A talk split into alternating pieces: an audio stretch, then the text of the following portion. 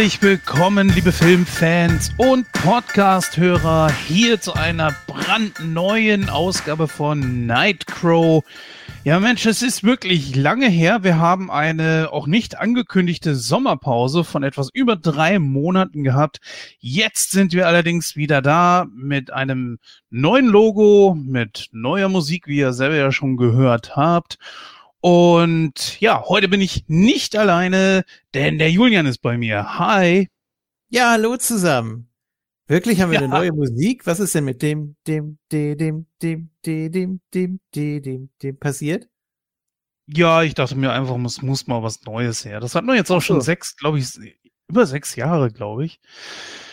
Und ja, öfter mal was Neues. Auch ein neues Logo, wie ihr gesehen habt, Marke Eigenbau. Oh. Ähm, ja, einfach mal so ein kleines Facelifting. Ne? Ab und zu muss das einfach mal sein.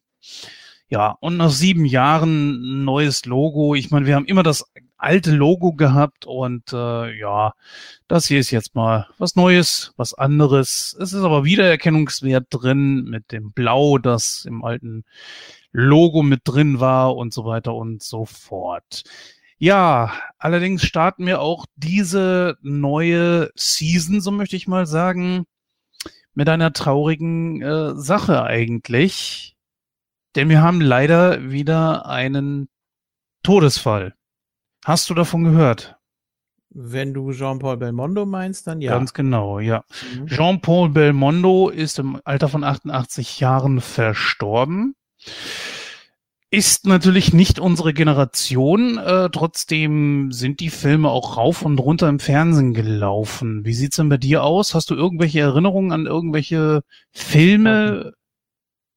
Kein ja, guck, keinen einzigen. Boah. Ja, ich muss ehrlich gestehen, ich gucke jetzt selber mal auf Wikipedia. Denn ähm, Jean-Paul Belmondo, so und äh, es gibt Filme, die ich mit ihm gesehen habe. Aber jetzt auch natürlich nicht die meisten, weil man sagen muss, also die Vita ist voll. Ja, also natürlich. Seit, ja, ja, über 80 Filme gemacht. Ne? Also eigentlich äh, wenigstens durch Zufall hätte man da irgendwie was sehen müssen, aber ja, kann ich leider überhaupt nichts zu beitragen. Ich glaube, meine Eltern haben viele gesehen, durfte ich natürlich nicht mitgucken als Kind, aber später ist es einfach komplett an mir vorbeigelaufen. Ja, bevor ich jetzt hier wirklich alles durchgehe, äh, ich, ich wüsste es jetzt so schnell nicht, äh, das, da wollen wir natürlich unsere Hörer nicht mit langweilen. Ähm, gehen wir einfach mal ein bisschen auf ihn selber ein. Also man hat ihn ja, ich sag mal, nicht ganz unbegründet den äh, Titel eines Womanizers verpasst. Also er hat ja wirklich sehr kantige Züge gehabt, auch in späteren Jahren dann so den Ansatz einer Glatze. Das wurde ja immer mehr und mehr, aber das war nicht gerade zum Nachteil. Ja. Ja, ich höre schon, du hast nicht wirklich viel zu Belmondo nee, zu sagen. Überhaupt nicht. Äh, deswegen lasse ich dich gerne jetzt hier so ein Referat halten. Ja, nee, also äh, viel möchte ich da jetzt auch nicht so drüber sagen. Ich könnte ein bisschen mehr drüber sagen, ja, natürlich, aber ähm, ich finde, er hat seinen Stiefel auf jeden Fall in die Filmbranche gesetzt, hat seinen Fußstapfen hinterlassen und er hat ja tatsächlich bis 2014 hat er hier, ich weiß nicht, ob das eine Doku ist, steht hier Belmondo von Belmondo, eine Marsch an den Vater. 2008 mm, hat er nochmal definitiv was gedreht. Also er ist 88 Jahre alt geworden und das ist dann, denke ich, auch schon ein Alter, in dem man sagen kann, in Angesicht, Angesicht der Tatsache, dass wir alle nun mal leider irgendwann sterben müssen, ist das ein schönes Alter und ja, da würde ich mal sagen, vielleicht äh, nehmen wir uns ja irgendwann mal den ein oder anderen Film von ihm vor. Das ah, guck mal hier, der Profi. Der Profi, ja, fällt mir gerade auf. Den habe ich auf jeden Fall gesehen. Ja. Ja, ich weiß nicht, ist das, äh, hängt das mit Leon der Profi zusammen? War das ein Nein, nein, nein, es gibt sogar einen zweiten Teil. Äh, und Le Miserable, das ist ja auch schon zigmal verfilmt worden und ich meine, dass ich den mit dem dann auch gesehen habe. Aber es liegt alles so weit zurück, also nee, müsste ich mir wirklich alles nochmal durchlesen hier, was mir so bekannt vorkommt. Ah, Dünkirchen, ja, das ist ja auch, gibt's ja auch eine Neuverfilmung. Mhm. Und äh, sonst wüsste ist ich. Casino Royale, äh, ist das Original von, äh, von dem Bond-Film? Äh, das müsste der erste Bond-Film gewesen sein. Äh, mit Peter Sellers, glaube ich. Ja. Ein Bond-Film mit Peter Sellers, das stelle ich mir gerade sehr witzig vor. Äh, ja. Das ist der, ist ja auch ein Bond, der außerhalb der Reihe gelaufen ist. Der war ja, glaube ich, sogar im Fernsehen. Haben wir Ursula Andress noch mit dabei, sehe ich hier gerade. Und äh, Paul Belmondo, Jean-Paul Belmondo ist äh, französischer Legionär. Also es müsste auch eher so seine, was war das? 67. Ja, er hat schon eine ganze Reihe Filme davor gemacht. Aber ja, das war dann ja, liest sich wie das Hu is Hu, ich sehe das ja gerade. Also ja, ja, klar. Äh, kann man sich durchaus mal angucken. Ja, auch Fernsehfilme waren damals noch mit hoher Besetzung. Das scheint auch wieder ein bisschen zurückzugehen, ne? Wenn du mal so guckst, äh, Netflix und so weiter, da gibt's jetzt auch eine neue Serie, die, glaube ich, auf Amazon Prime läuft, die sehr hochkarätig besetzt ist. Äh, geht um so einen ähm, ja, Kurort, möchte ich mal sagen, aber wirklich sehr hoch besetzt mit unter anderem Melissa McCarthy. Ähm, ah, ich muss gerade mal, ich hole mir mal kurz eben die Seite hier vor. Das äh, Thunder Sauce, The Kitchen. Da, da, da, da, da. Ist das das? Heißt, war das das? Nee. Ähm, Ja gut, auf jeden Fall sehr umfangreiche Filmografie und äh, kann man sich ruhig mal durchackern.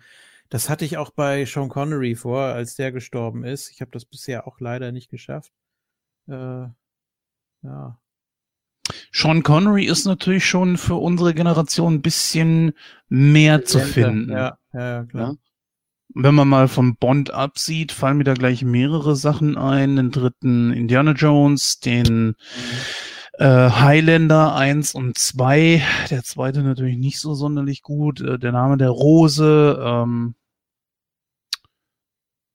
und so weiter und so fort. Ja, siehst du, der fehlt mir zum Beispiel noch. Ja, natürlich Jagd auf Roter Oktober. Äh, ja, den habe ich gesehen. Das fand ich so komisch äh, weil da mittendrin die Sprache gewechselt wurde. Also da gibt's ja, glaube ich, so dieses Aufzoomen und dann wechseln sie plötzlich von Russisch auf Englisch-Deutsch, ne? Das ist so wie bei äh, Schlupp vom grünen Stern, wenn man die, äh, die grünen Bewohner von Balder 7-3 nicht versteht, bis der Übersetzungsknopf gedrückt wird. Das fand ich, äh, das, das hat mich so ein bisschen dran erinnert. Dieses Aufzoomen und dann reden sie plötzlich äh, so, dass man es versteht. Das haben sie ja in der neuesten Star Trek-Serie, ne, wo die Klingonen dann ganz plötzlich auch wirklich klingonisch gesprochen haben. Äh, und man dann quasi Untertitel lesen musste. Aber ich, ich bin da nicht so ein Freund von, weil äh, ich, ich, ich möchte, wenn ich einen Film gucke oder eine Serie, dann möchte ich das verstehen und ich möchte es nicht lesen müssen. Es gibt Filme, da finde ich das okay ähm, wenn es so gewisse Sequenzen sind, aber wenn es nur darauf hinausläuft, dass man äh, die den Untertitel lesen muss, dann ähm, weiß ich nicht. Dann, dann bringt mir das nicht viel. Dann kann ich auch besser ein Buch lesen. Ja, es ist auch immer ein bisschen irritierend, wenn dann in den Untertiteln was anderes steht, als eigentlich gesagt wird. Also wenn du dir eine Szene auf Deutsch synchronisiert anguckst und dann nochmal im Original, mache ich bei Netflix ab und zu mal, und dann nochmal im Original äh, mit Untertiteln, dann ist der Text in den Untertiteln völlig anderer als der, den äh, man so synchronisiert hat. Ist aber ganz interessant, so die verschiedenen Übersetzungsmöglichkeiten. Ja, das stimmt. Mensch, verdammt nochmal, ich komme wirklich nicht auf die Serie. Äh, ich werde es euch am Ende nochmal sagen. Äh, dann Ach, guck hier. Nine Perfect Strangers ist das.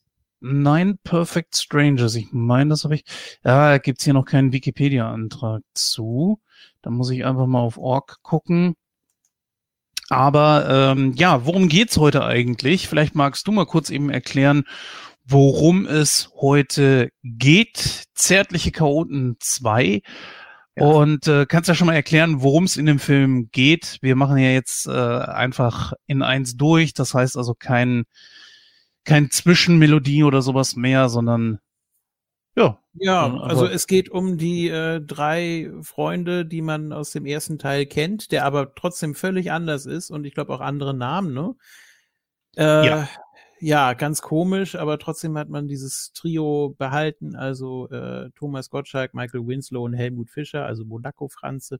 Und äh, ja, die, äh, oh, jetzt muss ich es einigermaßen zusammenkriegen. Es ist anderthalb Jahre her, dass ich den gesehen habe. Ich glaube, es kommt ein Vertreter, ne? Äh, der eine Zeitmaschine ja. dabei hat. Also wir sind mhm. erstmal im Jahr 2043, also weit, ja. weit in der Zukunft. Das ist wichtig. Äh, man hat versucht, die Zukunft, ähm, ich sag mal, einigermaßen glaubhaft darzustellen, aber hat dann auch einen, ich sag mal, guten Weg gefunden, ähnlich wie äh, es zurück in die Zukunft gemacht hat, indem man sich teilweise auch selber ein bisschen auf die Schippe genommen hat. Ja. Zum Beispiel hier dieses, dieses, dieser Kitzel-Roboterarm da, ne, am Anfang in diesem Quartier von Frank, also Thomas Gottschalk, das äh, konntest du ja nicht ernst nehmen. Ähm, ja, äh, Jochen Busse kommt vorbei ne, und stellt seine Erfindungen vor. So ist es. Ja, genau. Und äh, ja, was soll man sagen? Der, der Chef ist ein Arsch und sie äh, reisen in die Vergangenheit, also unsere Gegenwart, die, die unsere damalige Gegenwart, ne? 80er. Mhm. Ja. Äh, ich habe es gerade tatsächlich hier jetzt mal, also Nicole Kidman, Melissa McCarthy, Michael Shannon und noch ein paar andere Leute, die auch wirklich bekannt sind, spielen in dieser Serie mit. Äh, die habe ich echt auf der Liste und äh, hat auch ein ganz gutes äh, Rating hier bei IMDb 7,4. Äh, das dürfte sehr interessant werden. So, jetzt aber zu unserem heutigen Hauptthema. Ähm, also, wie es weitergeht, ist im Grunde recht einfach. Dieser Chef, wie du sagtest, ist wirklich ein Arsch und Frank und Xaver, so wie äh, Monaco Franzi hier genannt wird, also Helmut Fischer. Obwohl ich glaube, man kennt ihn eher unter Monaco Franzi, oder? Ja, denke ich auch. Also ja. mir ist doch der Vorname Helmut äh, nicht eingefallen lange. und ich wusste, dass er Fischer heißt, aber ja.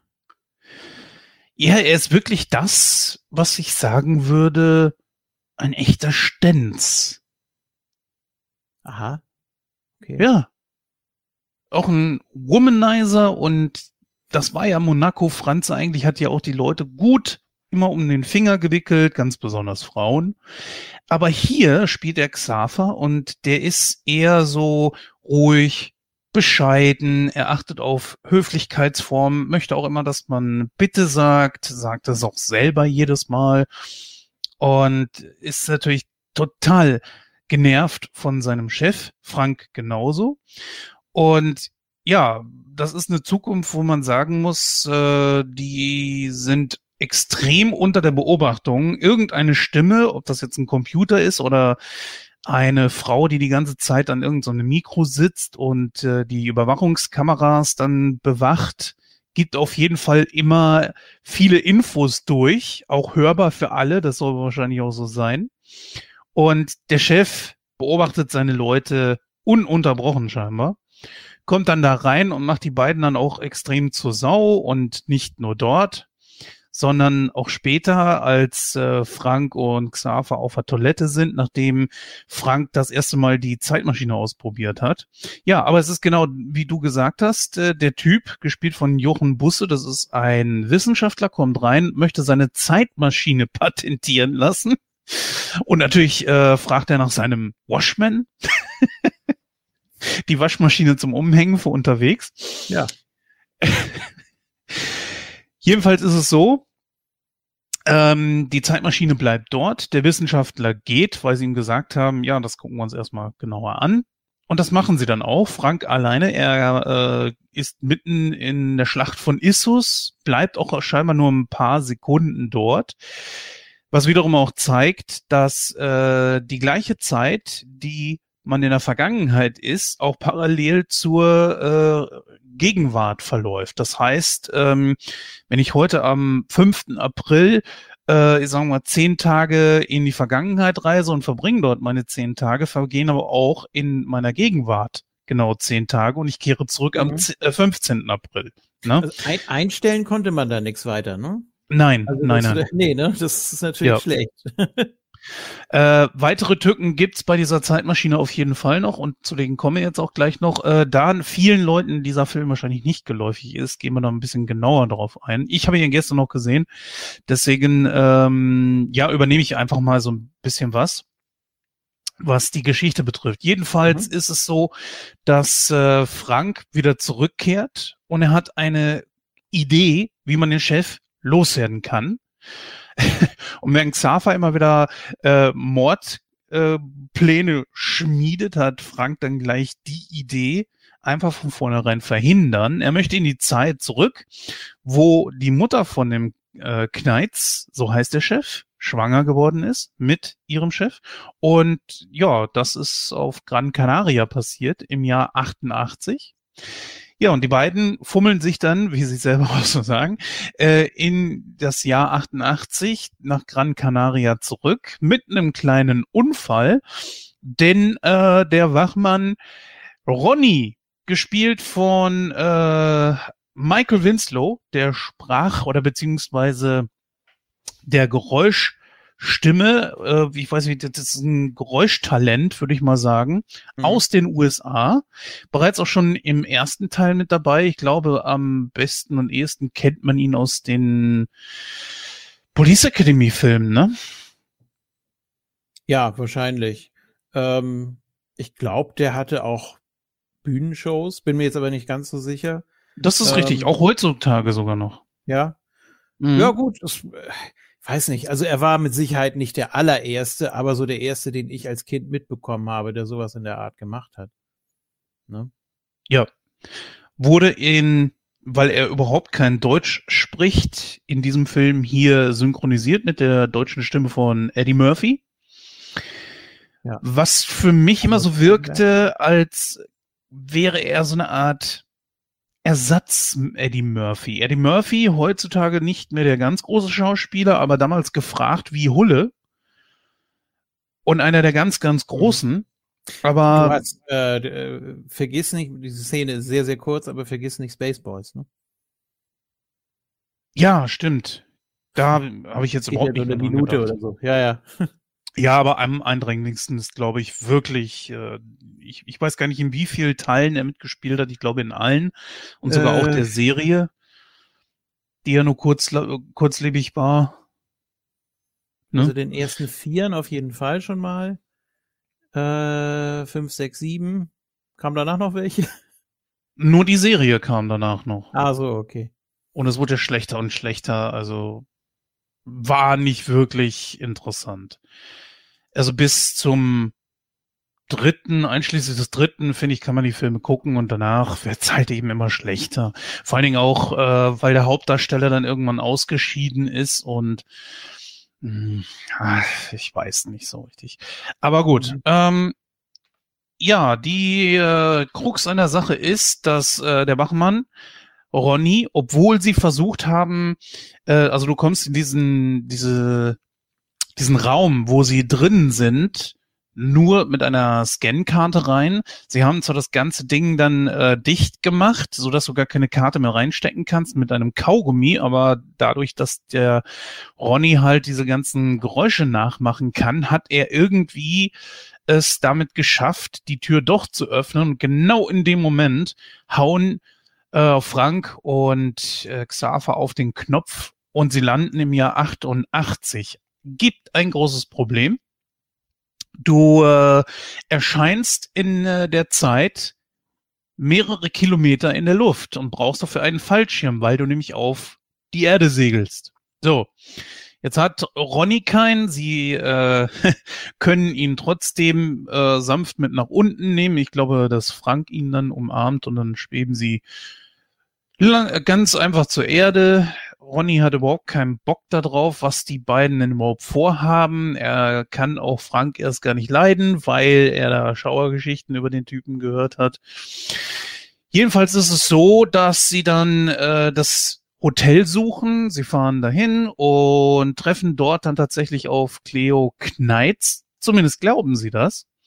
Äh, denn es ist eigentlich Sandy Wagner, eine Freundin von Cleo Kneitz. Cleo ist nämlich äh, die Mutter von ihrem Chef. Und die hat sich mit ihrem Lover auf einem ein Boot verzogen, hat aber ihre Koffer der Sandy mitgegeben und ja, an diesem Namensschild, das da dran hängt, orientiert sich Frank. Und da haben wir schon ein großes Problem, gehen wir gleich noch drauf ein. Denn der Zuschauer weiß schon direkt so, okay, alles, was jetzt weiter passiert, ist komplett für die Katz. Ja.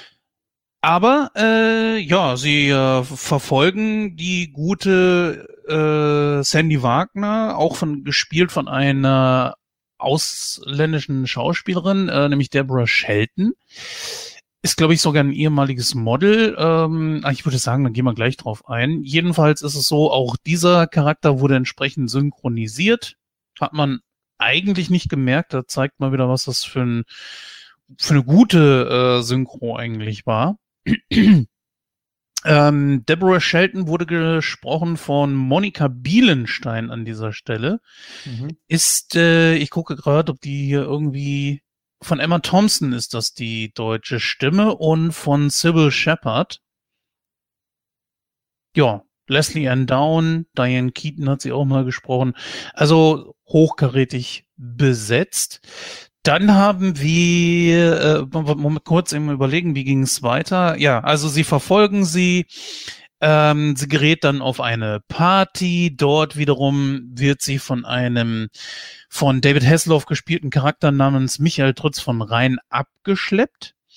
Und äh, dann verfolgen sie ihn und äh, de, und äh, wie hieß sie noch? Ähm, Cle nee, äh, Sandy Wagner, ganz genau. Mhm. Sie verfolgen die beiden und die beiden gehen auf das Boot von Michael Trutz von Rhein aber nur Frank alleine schafft es dann dran zu bleiben, während seine Kumpels sich irgendwo verfahren und äh, ja, ihm dann natürlich nicht folgen können und driften dann irgendwo ins Nachtleben ab.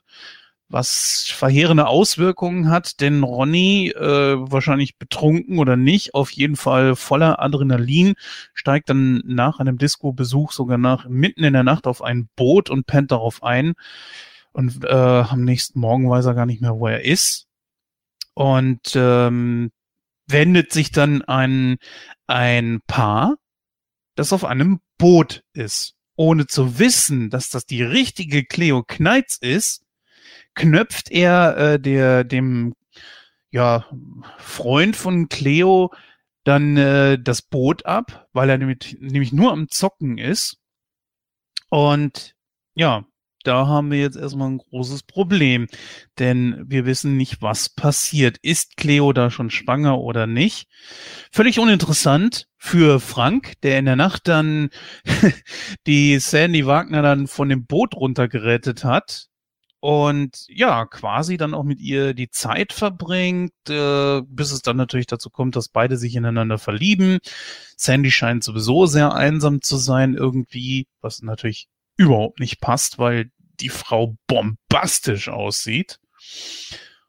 Und als es dann letzten Endes dazu kommen soll, dass sie miteinander schlafen sollen, winkt Frank ab, weil er sagt, geht nicht, darfst nicht schwanger werden. Und dann eröffnet sie, nö, kann eigentlich gar nichts passieren, ich nehme die Pille. Und Frank fällt aus allen Wolken. Auch Xaver kommt mit dazu. Ja, und dann klärt sich der Irrtum auf. Ja, war die falsche.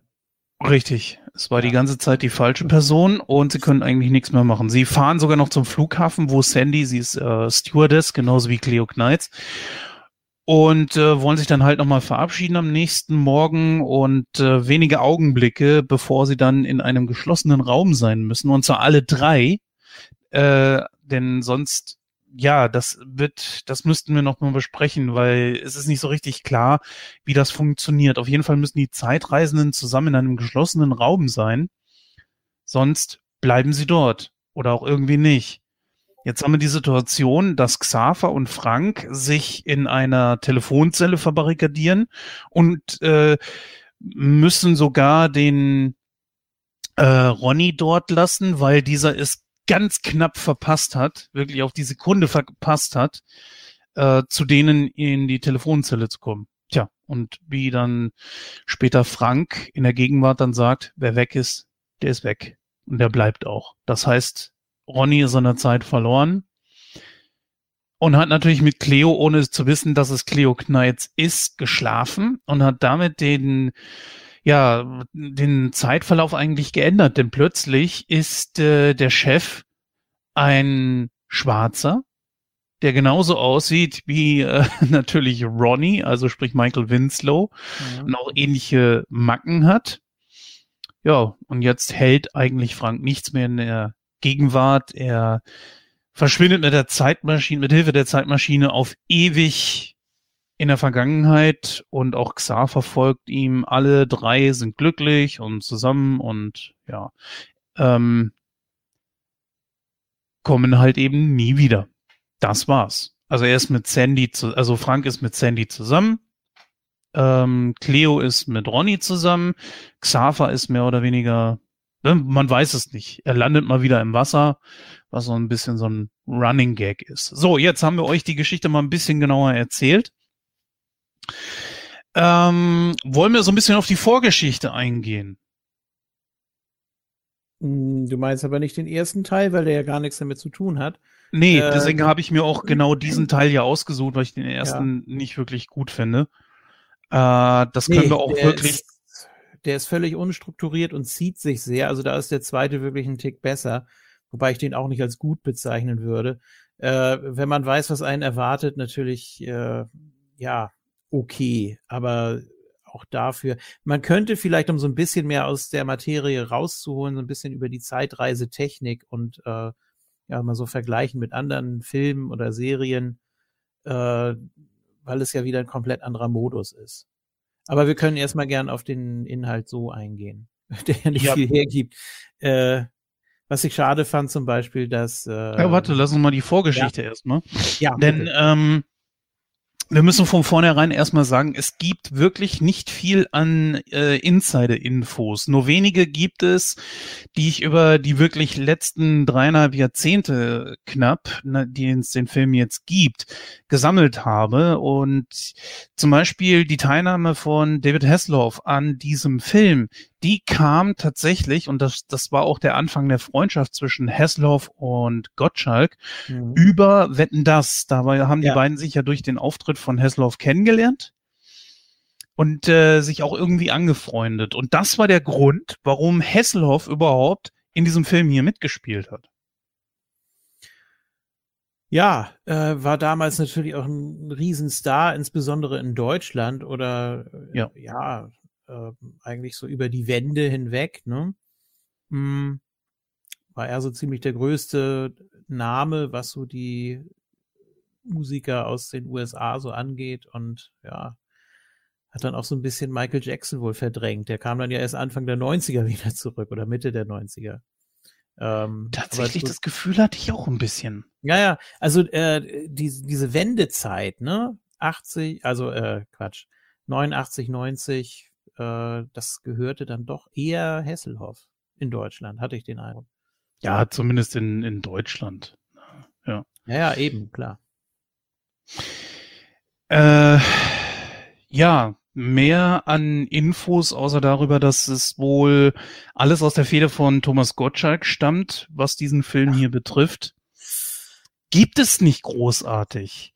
Außer dass man vielleicht so ein bisschen äh, über Deborah Shelton weiß, wie sie dazu gekommen ist, äh, denn sie hatte, glaube ich, äh, in verschiedenen Serien mitgespielt in den USA. Und äh, kam dann aufgrund ihres Aussehens dann irgendwie wohl mit dazu, ist aber nicht komplett überliefert, wie sie dann tatsächlich an sie herangetreten sind. Ja, das weiß ich natürlich auch nicht. Also äh, ich kannte sie auch überhaupt nicht äh, bis zu dem Zeitpunkt. Und auch sonst habe ich nichts von ihr gehört. Also ich kenne sie eigentlich nur aus dem Film, ehemalige Schönheitskönigin und äh, ja. Ja. Konnte man mal so mitnehmen. Ja, wie gesagt, hatte da also bestimmt seinen Spaß, ne? Also wenn sie da bei Wetten das auf der Couch gesessen hätte, dann hätte er auch immer das Knie angepackt, natürlich.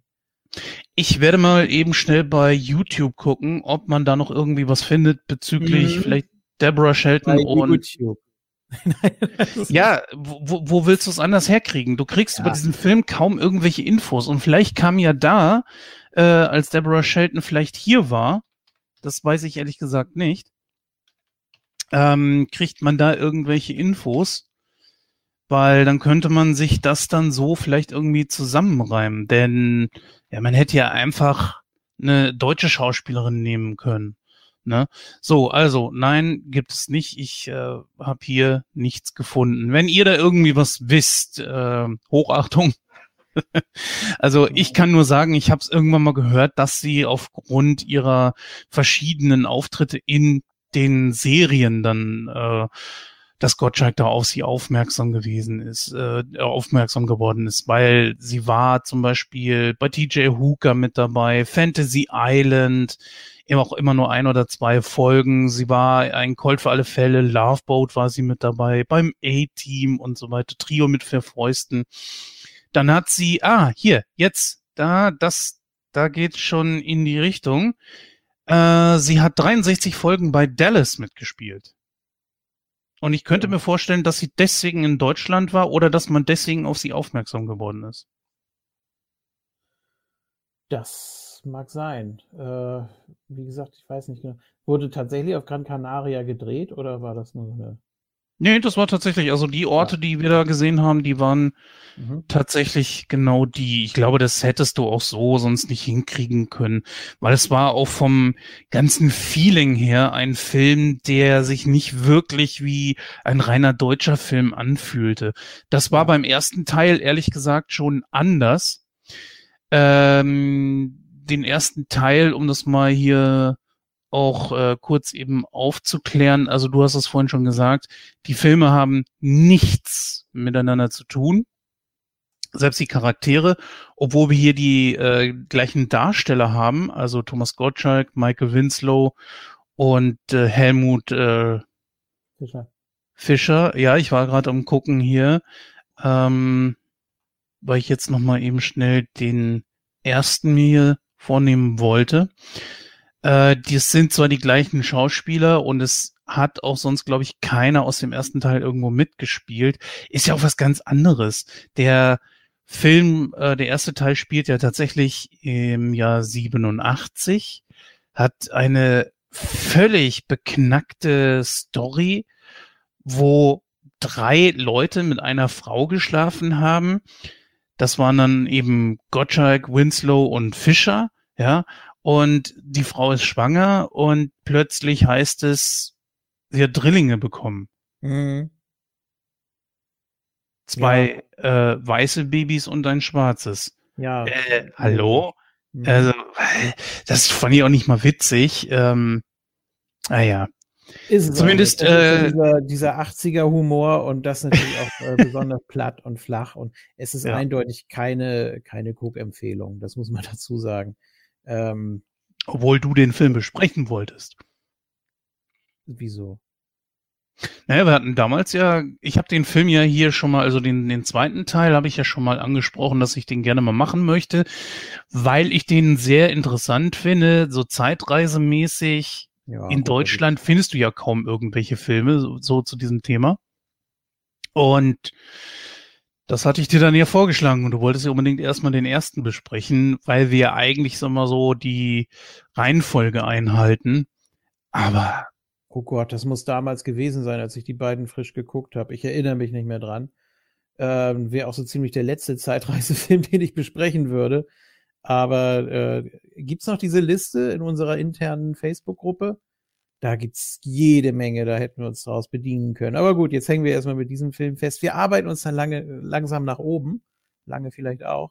äh, je nachdem, wie deine Ausdauer ist mit äh, ja. Zeitreisefilmen. Äh, vielleicht so in jeder zweiten Ausgabe. Es ist ja auch sehr abwechslungsreich, das Thema. Es gibt ja in jedem Film fast äh, eine andere Technik oder eine andere äh, Kontinuität.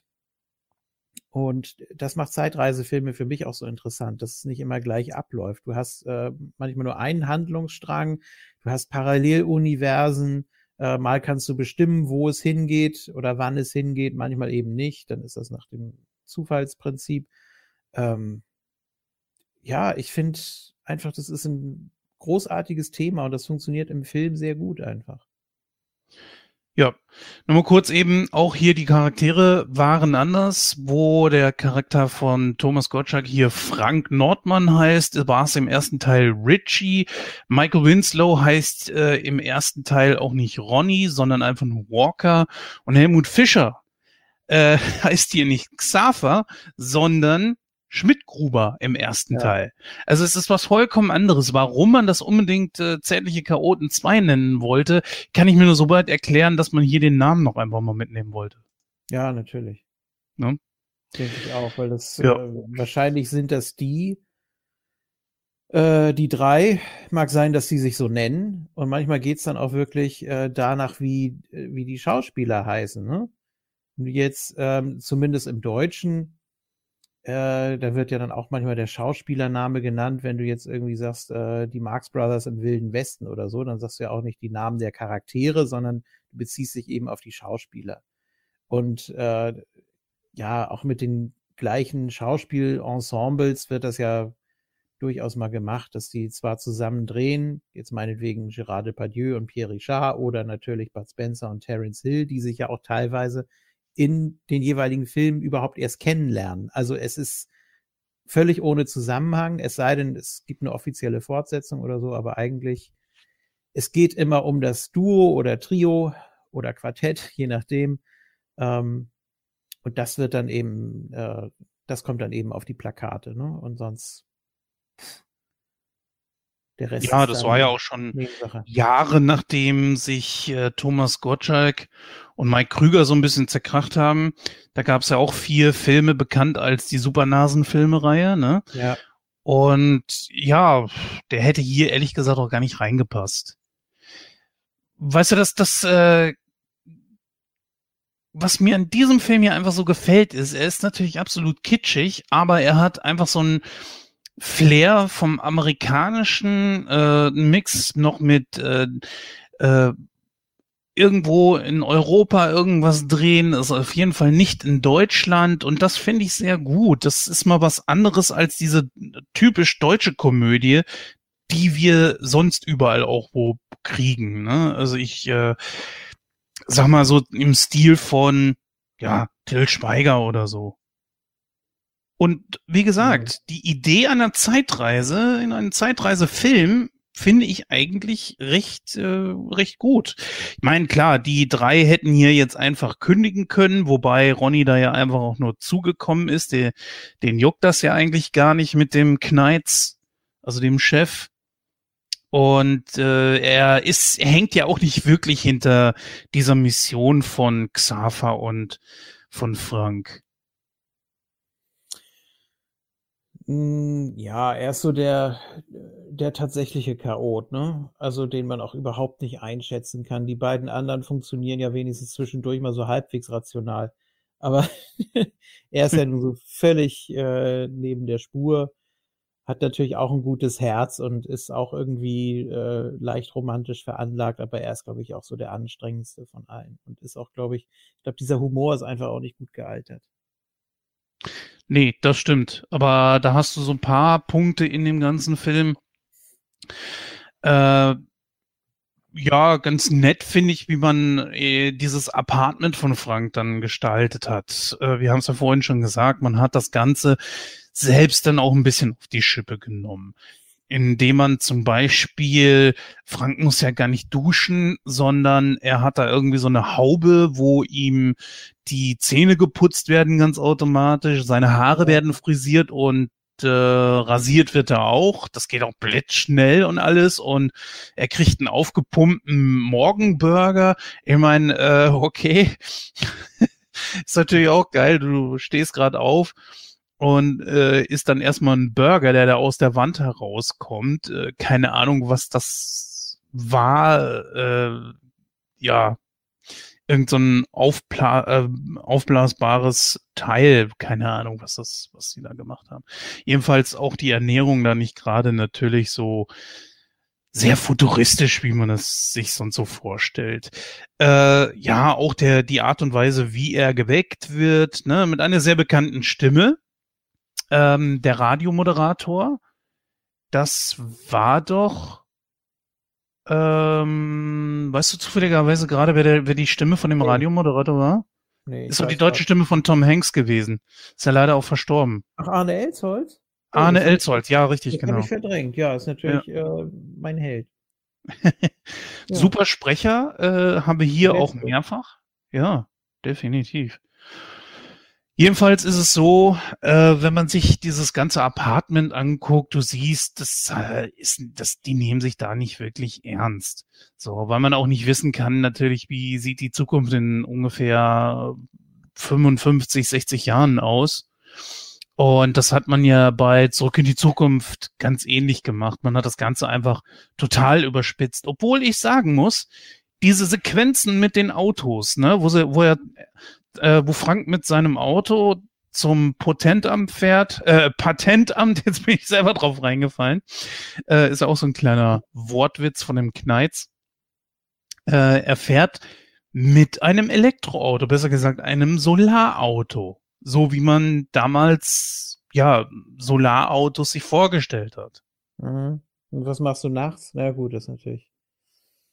Ja, das ist eine gute Frage. Ne? Vielleicht, wahrscheinlich wird sich das dann irgendwie batteriemäßig aufgeladen haben, aber äh, hm. ja, das ist ja jetzt mittlerweile, ich meine, wir sind 20 Jahre vor, äh, wann war das? 2043? Ja. 22 Jahre, in 22 Jahren ist es soweit und wir sehen es ja jetzt schon jetzt, dass alles auf Elektroautos umgestellt werden soll, um einfach das Klima dann ja, zu so? schützen.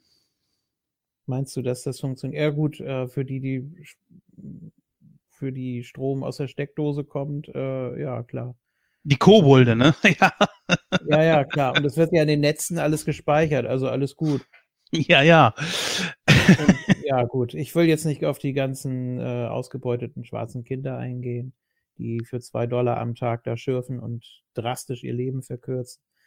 Nur damit man 300 Kilometer fahren kann, wenn man nicht die Heizung anmacht, dann äh, ist schon super. Tolle Entwicklung. Jedenfalls hat man hier zumindest äh, mal einen Punkt aus der Gegenwart getroffen. Und da hat man sich dann auch Gedanken gemacht. Das finde ich ganz gut.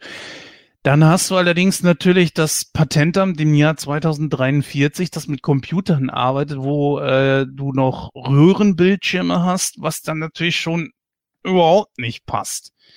Nee. Äh, pff, weiß ich nicht. Man hat sich Gedanken gemacht über futuristische Kleidung und so weiter. Okay. Äh, und selbst wenn es nur auf äh, humoristische Art und Weise gestaltet wurde, äh, ich weiß nicht, wirkt es doch irgendwo noch sehr altbacken. Vor allen Dingen, da wir jetzt seit fast äh, 20, 25 Jahren so äh, Bildschirme in, in wirklich vernünftiger Größe haben, mit LCD oder Plasma oder sowas. Ne? Ja. Ist das nicht so dein das Fall gewesen oder wie hat sich also, das für dich angefühlt? Ja, ich glaube, es sollte sich so ein bisschen widersprechen einfach, ne? dass manches eben äh, stehen bleibt, manches geht steil voran und letztendlich ist es am Ende des Tages doch ein Nachteil. Äh, ich glaube, damit wollte man einfach so ein bisschen spielen. Ne? Also nicht jede ja. Entwicklung, äh, die gut gemeint ist, ist auch wirklich gut hatten wir ja eben gerade ein Beispiel. Ähm, deswegen hat man das natürlich sehr überspitzt und sehr drastisch dargestellt. Ja, im Grunde genommen geht es ja nur um die, die Geschichte in der Vergangenheit aus dem Jahr 88, wo sich weit über 90 Prozent des Films halt eben auch abspielt. Mhm.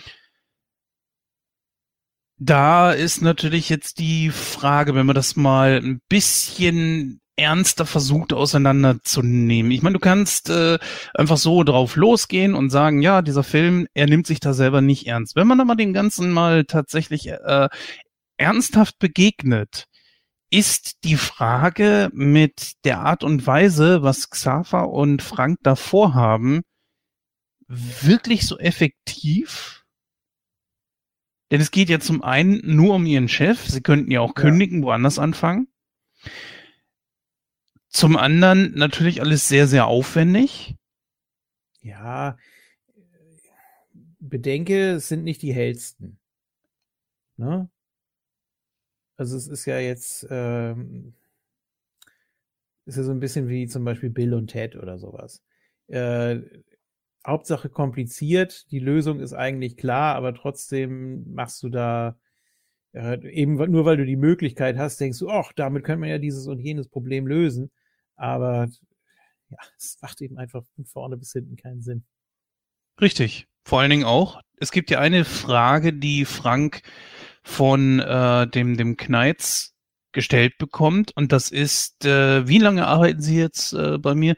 Ja, seitdem Sie äh, mir gedroht haben, dass Sie mich sonst rausschmeißen. Also ich gehe mal davon aus, dass Frank von dem Kneitz auch eingestellt wurde. Tja, und was passiert, wenn es keinen Kneitz mehr gibt? Dann gibt es auch keinen, der Frank entsprechend einstellen kann. Das ja. kann natürlich trotzdem passieren, wenn der Kneitz nicht mehr da ist.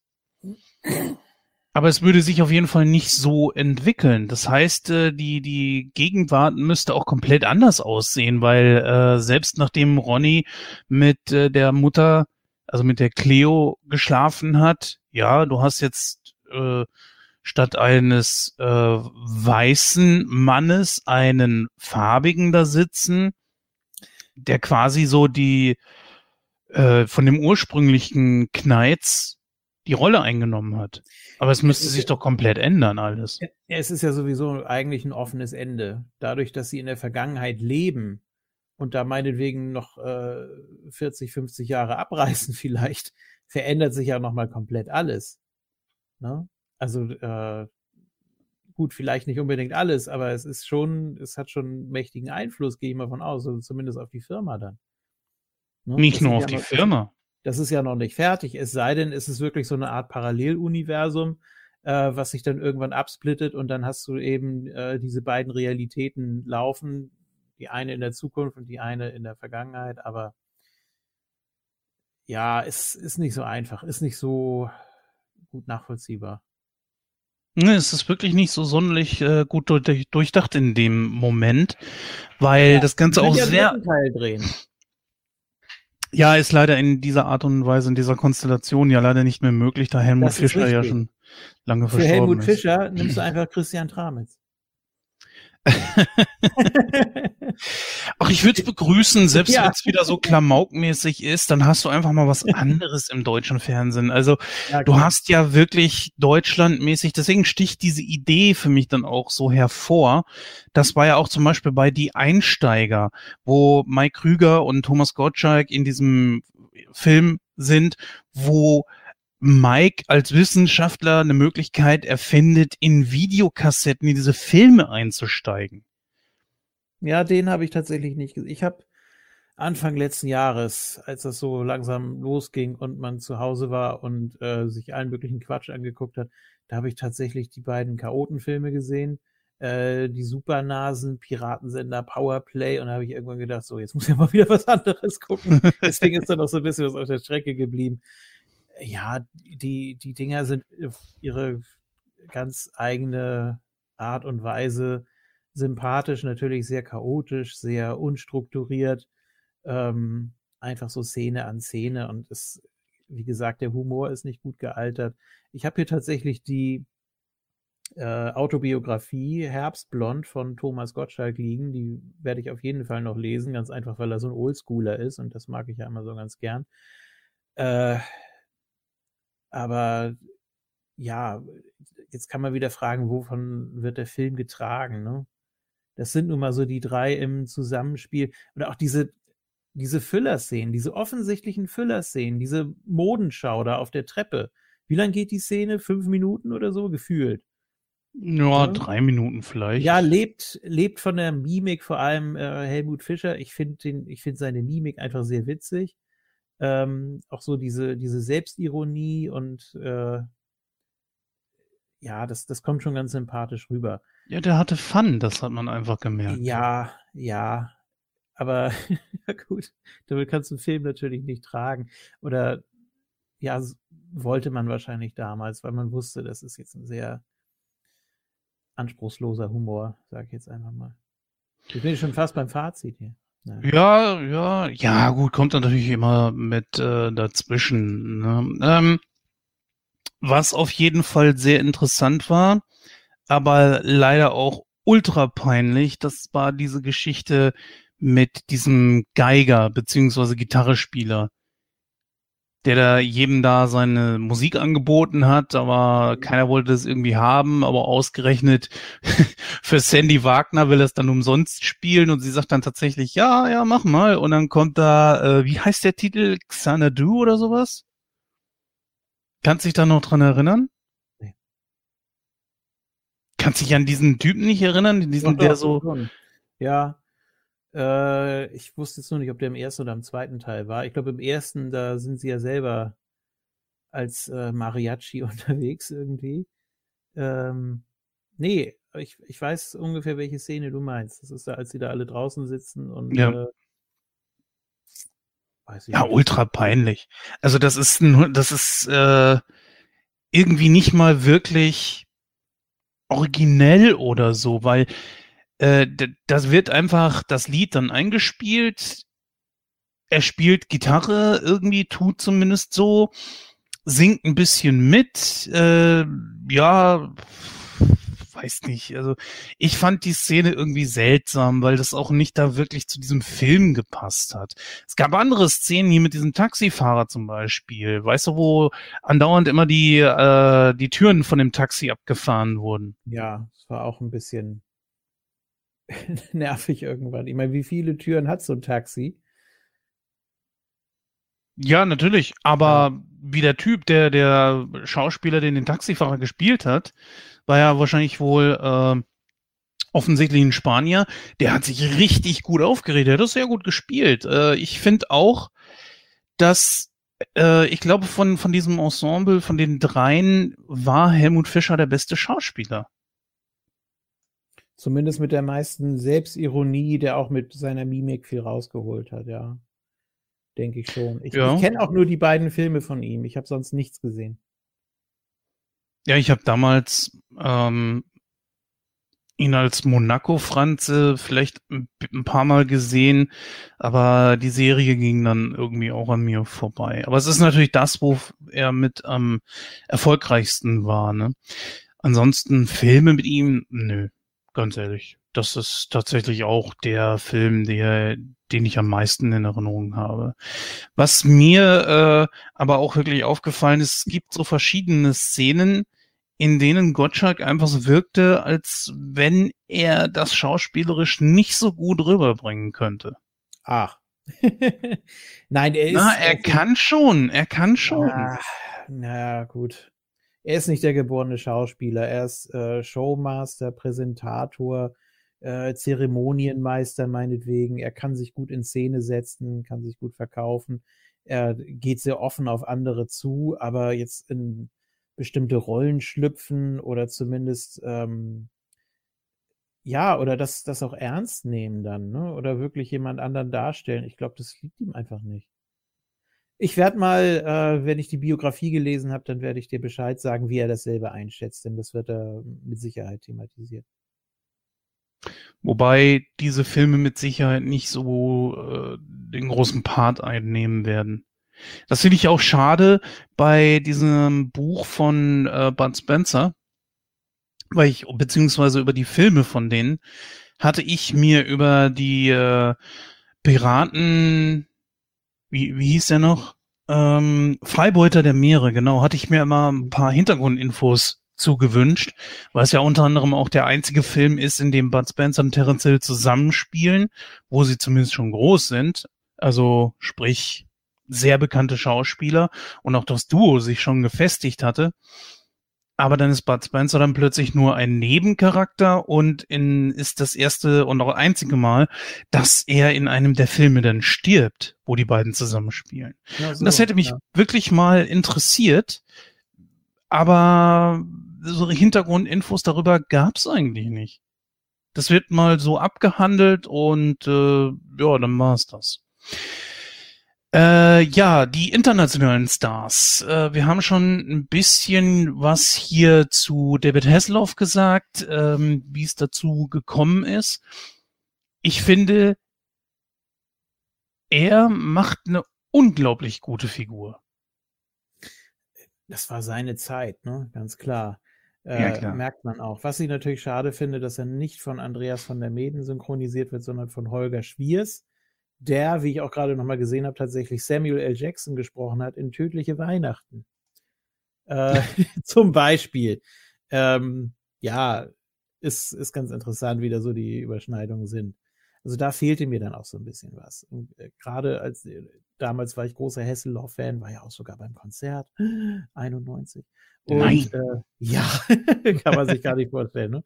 Äh, nee, war aber ganz gut. War, war eine tolle Erfahrung. Ich mochte einfach Knight Rider und Baywatch und so. Ähm, ich durfte es nicht immer gucken. Äh, gab ja auch ziemlich äh, brutale Folgen darunter. Ähm, aber ich fand, ich fand den trotzdem als Typ immer so ganz gut, ganz sympathisch und äh, charismatisch. Ähm, worauf wollte ich jetzt hinaus? Ja, er hatte in einigen Filmen auch eine andere äh, Synchronstimme. Mhm. Äh, die Cartier-Affäre, meine ich, das ist das, wo er ja. so eine Art Road-Movie, ne? Äh, mit dieser Dame da, ähm, da hatte er eine andere Synchronstimme. Bei Wings of Freedom hatte er allerdings wieder Andreas von der Meden. Das fand ich wieder ganz gut. Äh, müsste auch immer noch auf Netzkino frei verfügbar sein, meine ich. Muss man nochmal nachgucken. Hm. Ja, nicht nur dort. Also Hesselhoff hat aber auch äh, nochmal mit äh, Gottschalk zusammengearbeitet, als sie hier den Ring der Musketiere gemacht haben. Diese vierteilige Serie über moderne Musketiere, so könnte mhm. man sagen. Ne? War okay die beiden, die beiden passen auch ganz gut zusammen, finde ich so, ne? Vom, vom Typ her. Das stimmt. Ne? Das stimmt, finde ich auch. Deswegen war das hier auch ganz, ganz cool. Aber wenn du dir die anderen Schauspieler hier einfach ansiehst, äh, sind gerade Deborah Shelton und David Hasselhoff, das ist einfach eine andere Welt. Auch vom, vom, vom ganzen schauspielerischen Können her. Ja, klar. Das, äh, es geht ja auch nicht um, um großartiges Schauspiel, sondern man wollte eine verrückte Idee präsentieren und äh, die halbwegs großen Namen von damals äh, sollten damit rein. Übrigens sehe ich jetzt ja auch gerade äh, Harald Leibniz als Hoteldirektor, den habe ich auch hauptsächlich als äh, Hörspielsprecher in Erinnerung aus meiner Kindheit. Überwiegend bei den äh, Karussell-Hörspielen. Ähm, da war er häufig der Erzähler. Ja, äh, ist mir so ehrlich gesagt auch gar nicht aufgefallen. Äh, fand ich auch sehr interessant. Aber das war ja häufiger mal, dass in den 80ern vor allem irgendwelche Sprecher da mit bei waren. Das, das mhm. finde ich eine coole Sache, die ja heutzutage leider dann auch nur noch vorm Mikro hängen. Also das hast du eher selten, dass dann wirklich Sprecher irgendwo mit dabei sind. Und hat auch das auch, hat dem. Nee, hat, hat aber auch einen Vorteil, ne? Das, was ja jeder äh, Synchronschauspieler sagt, man wird nicht erkannt, man kann in Ruhe einkaufen gehen. Ne? Und wenn man dann mal ja. vielleicht so zwei, drei Worte zu viel sagt, dann kann es natürlich sein, dass man mal drauf angesprochen wird. Aber ist schon, ist schon ein krasser Vorteil, glaube ich.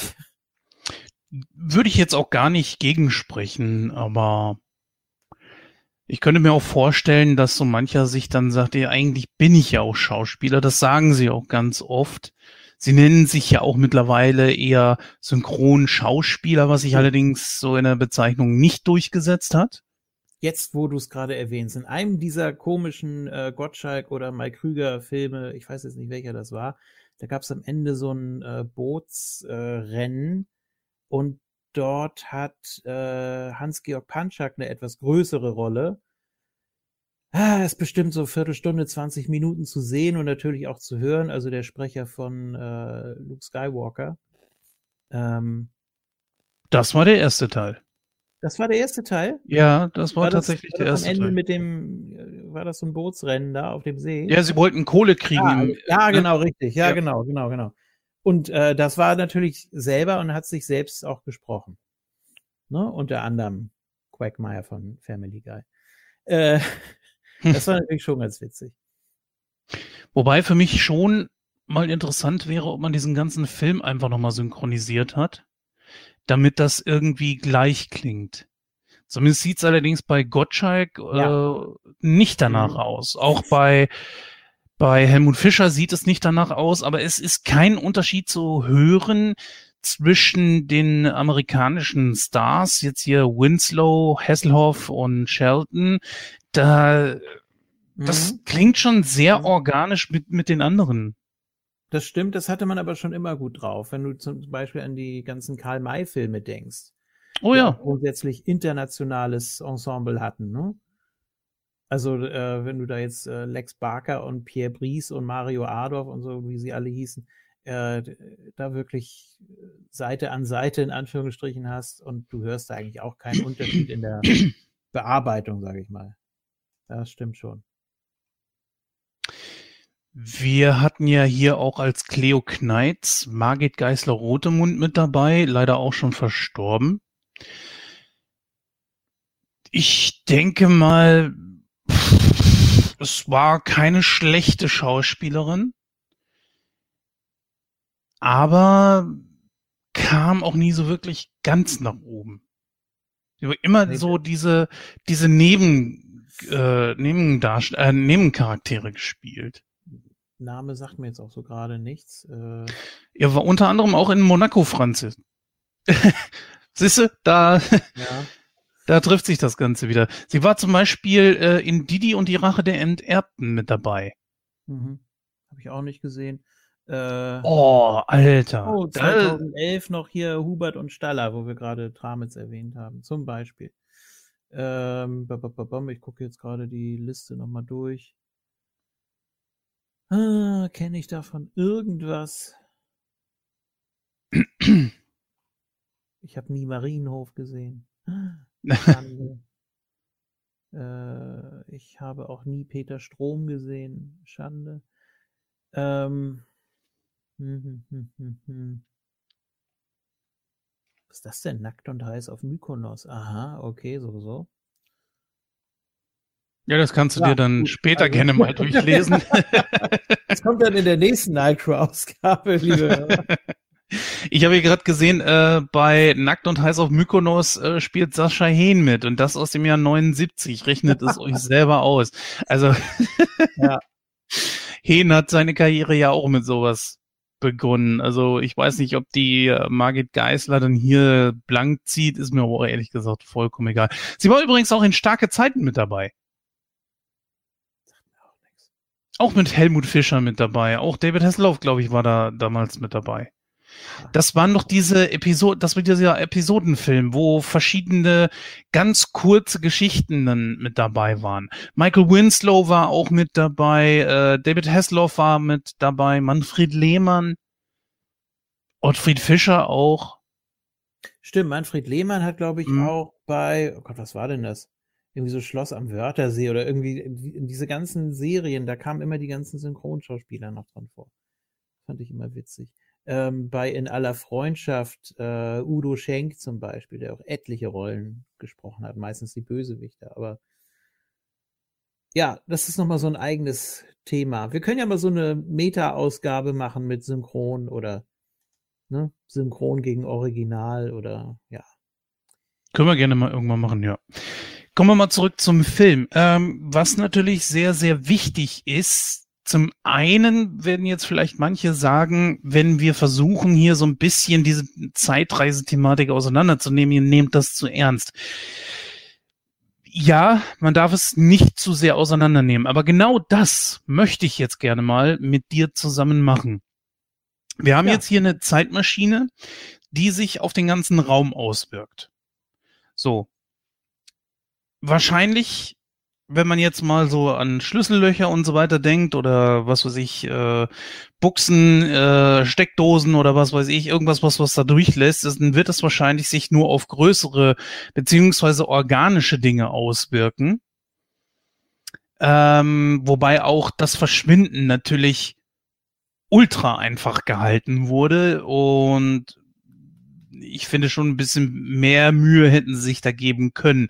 Doch der Wiedereintritt in die Zeit ist dann natürlich auch noch mal äh, umso spektakulärer, ne? wenn dann plötzlich da äh, du mit den Fallschirmen irgendwo in mehreren Kilometern Höhe äh, über Gran Canaria auftauchst. Äh, ergibt das für dich irgendeinen Sinn? Hm, ja, es gibt ja verschiedene Zeitübergänge in verschiedenen Filmen oder Serien oder Büchern. Ähm, es kann ja sogar mal so weit sein, dass man immer äh, oder dass der Körper sehr geschwächt wird, ne? dass man große. Schmerzen mhm. hat während der Reise. Ähm, ja, Terminator. Äh, zum Beispiel, und dass du dann eben auch äh, damit rechnen musst, dass du irgendwo auftauchst, wo du gar nicht hin willst, äh, möglicherweise in der gefährlichen Situation. Und du musst dann eben darauf vorbereitet sein. Ne? Das gibt's alles. Also das finde ich noch äh, in Ordnung. Ähm, ich mag die Idee eigentlich, dass man äh, dann falsche mitnehmen muss, weil du eben nicht einfach irgendwo auftauchst. Puh, ne? ja, irgendwo, ja, das. Irgendwo im Getümmel möglicherweise, wo du dann jemandem im Weg stehst oder in eine gefährliche Situation gerätst. Und in der Luft ist es ja eigentlich noch, gut, jetzt muss du natürlich äh, bedenken, dass viele einfach mal so an den Himmel gucken und sich dann äh, denken, was, was kommt da jetzt gerade angeflogen oder meinetwegen irgendwie ein anderer ein Segelflieger oder sowas. Ähm, das kann natürlich schon sein, aber du bist erstmal so halbwegs in Sicherheit oder ja, also diese Mechanik, die finde ich schon sinnvoll.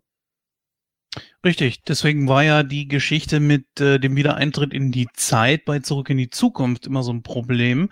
Und als dann der Wagen fliegen konnte, war es um einiges sicherer. Und ja, ja ganz ehrlich. Also wenn, wenn du ja. an den ersten Flug da denkst, da sind sie ja auch, oder auch beim zweiten, ne? Als sie wieder äh, in den 80ern sind, der äh, da kommt doch auch ein, eine Linienmaschine, die gerade landet. So ein äh, Flugzeug. Richtig. Über ihn. Also Richtig. schon saugefährlich, ne? Natürlich kannst du, wenn du in die Vergangenheit gehst, dir ungefähr ausmalen, wo du dann ungefähr landen wirst. Aber du weißt ja nicht, wie es dann in der Zukunft aussehen wird. Was weiß ich, vielleicht äh, ist da, wo plötzlich eine Straße war, dann irgendein Gebäude. Und du materialisierst dich dann plötzlich äh, in Stein oder sowas. Kann ja alles sein. Mhm. Wobei, ähm, ja, die Idee finde ich dann wirklich ganz gut. Ist nur die Frage, ob sich dann äh, Thomas Gottschalk in diesem Fall dann auch die Frage gestellt hat, was wird denn passieren, wenn ich jetzt irgendwo in, die, in der Vergangenheit lande, tauche da irgendwo auf, ob das tatsächlich, ob wir da jetzt was hinein interpretieren oder ob das wirklich seine Intention war, als er darüber nachgedacht hat. Das äh, steht vielleicht in der Biografie. Nein, glaube ich nicht. Aber äh, ja, gute Frage ob er da jetzt wirklich so intensiv drüber nachgedacht hat. Ähm, ich glaube, jeder, der sich mit der Thematik auseinandersetzt, denkt da auf irgendeine Art und Weise drüber nach. Du kannst ja nicht einfach sagen, so, okay, ich reise jetzt dahin und dann tauche ich da auf und dann passiert das und das. Ähm, wenn du solche Projekte und solche Themen liebst, dann äh, beschäftigst du dich natürlich auch damit. Dann kommen wir mal zu einer anderen Sache. Es ist ja, du gibst ganz genau ein, wie lange du da bleiben möchtest und dann wiederum musst du dich in einem geschlossenen Raum befinden, um in die Gegenwart zurückzukommen. Mhm. Jetzt haben wir die Situation, drei Leute, zwei davon kehren zurück, der dritte bleibt da. Und es ist ja auch so, dass Frank sagt, wenn äh, die alle drei irgendwie nicht in einem geschlossenen Raum sind, dann würden sie wahrscheinlich die vom Flughafen dann irgendwie mit in die Gegenwart ziehen. Macht das für dich irgendwo Sinn oder klingt das sehr hanebüchen? Ja. Ähm, wie, wie wird diese Mechanik auf die drei übertragen? Ne? Ja. Ich meine, strahlen genau irgendwas aus, äh, deshalb brauchst du diesen Raum, damit dieser Radius äh, dieses Materials oder dieser Mechanik, die die drei umgibt, äh, sich nicht ausdehnt auf andere. Das wird ja nicht so ganz geklärt. Ähm, aber ich denke mal, so ungefähr in die Richtung geht das, ne? Dass die drei dann ja. die ganze Zeit irgendwas an sich haben oder in sich haben, äh, was dann so eine Art Marker äh, und der hat eben einen gewissen Radius. Weiß ich nicht, kann ich, kann ich auch schlecht erklären. Ich glaube, dass wirklich an diesem Punkt man sich wirklich gar keine Gedanken gemacht hat. Das, das wirkt einfach so wie, ich klopp das jetzt einfach mal raus, weil die Frage ist ja, wie unterscheidet sich denn, wie unterscheidet diese Maschine denn eigentlich? Sie muss ja Auswirkungen durch die Zeit hindurch vom Jahr 2043 bis ins Jahr 88 haben. Das heißt, irgendwie sind die drei mit dieser Maschine verbunden und sie hat eine Verbundenheit zu ihnen. Denn egal, wo sie ja auf der Welt sind, sie könnten ja auch jetzt im Jahr 88 plötzlich nach Deutschland fliegen oder nach Amerika und würden ja trotzdem zurückgeholt werden nach äh, diesem Patentamt äh, in, in Stuttgart oder wo das war, ich weiß gerade nicht, oder Frankfurt. Dann ist die Frage, was macht diese Maschine? Merkt sie, die sind nicht in einem geschlossenen Raum und dann gibt es so eine Art Sicherheitsmechanismus, bevor ich jetzt wirklich, also ich jetzt so, so nach dem Motto, die Maschine kann denken, ähm, hat sie dann da irgendwie einen Sicherheitsmechanismus und sagt sich, bevor ich jetzt hier etliche Leute aus der Vergangenheit in die Gegenwart hole, dann lasse ich lieber den, den ich nicht mitnehmen kann, in der Vergangenheit. Aber dann ist auch gleichzeitig dieser, diese Verbundenheit weg.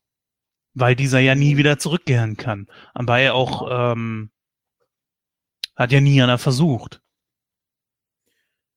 Ich glaube, das weitet sich einfach auf den gesamten Raum aus. Ne? Wenn diese Mechanik sieht, äh, zwei von den dreien oder auch nur einer wäre in einem geschlossenen Raum, dann reicht das vielleicht auch aus. Macht denn das für dich überhaupt irgendeinen Sinn, wie Gottschalk sich das hier zusammengeschwurbelt hat? Kann man machen. Ne? Also man muss ja irgendwie festlegen, wer wann von wo aus äh, wieder zurückreisen darf. Mhm. Und wenn du jetzt eben keine Maschine dabei hast, dann musst du es irgendwie auf die drei Charaktere übertragen. Ähm, ja. Von daher ist es schon sinnvoll. Anbei allerdings die Frage ist, würde zum Beispiel die Maschine, wenn sie wieder in die Vergangenheit, wenn Xaver und ja, wenn, wenn Xaver und Frank, nachdem sie am Ende wieder ins Jahr 2043 zurückgekehrt sind, sie gehen ja beide wieder zurück, wenn sie beide gleichzeitig, äh, wie beim ersten Mal, ins Jahr 88 gesprungen wären, hätten zum Beispiel zehn Minuten eingegeben hätten sich Clio geschnappt, hätten sich Ronny geschnappt und die Sandy und wäre mit ihnen zusammen in einen geschlossenen Raum. Dann hätten sie sie ja theoretisch vielleicht mitziehen und in die Gegenwart nehmen können. Ja, das weiß ich eben nicht, ne? Ob du schon einmal gereist sein musst, um wieder zurückzukommen, äh,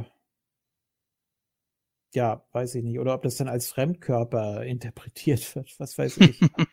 ne, dass es dann eben äh, blockiert oder dass es dann eben ähm, ja als etwas erkannt wird, was nicht beim ursprünglichen, bei der ursprünglichen Reise dabei war, weiß ich nicht. Ne? Nicht, dass sie sich dann noch in Lebensgefahr begeben. Ähm, ja, aber sie wollten ja da bleiben. Sie wollten ja gar nicht wieder zurück und äh, ist ja auch verständlich. Das war ja doch, doch schon leicht dystopisch, finde ich. Äh, ich habe hier gerade übrigens auch mal äh, diesen Geiger.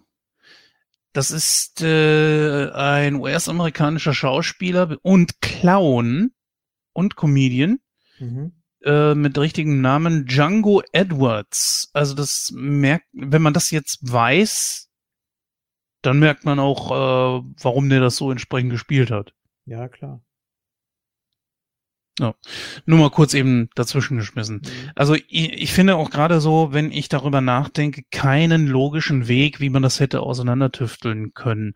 Natürlich braucht man sich darüber eigentlich gar keine Gedanken machen. Ich denke, auch Gottschalk hat sich da beim Schreiben keine großartigen Gedanken gemacht. Wie gesagt, das wissen wir nicht. Äh, vielleicht mag er die Thematik wirklich. Ähm, ja. Wobei er auch so einer ist, der, der das völlig okay ist, der auch keine, der das völlig okay findet, wie er, wie er altert. Ähm, er denkt nicht großartig an irgendeine düstere Zukunft, sondern er lebt einfach und ist äh, ja gut drauf. Ich finde, das ist durchaus was, was man als äh, sympathisch verbuchen kann. Und intelligent. Ähm, Der Typ ist nicht wirklich doof.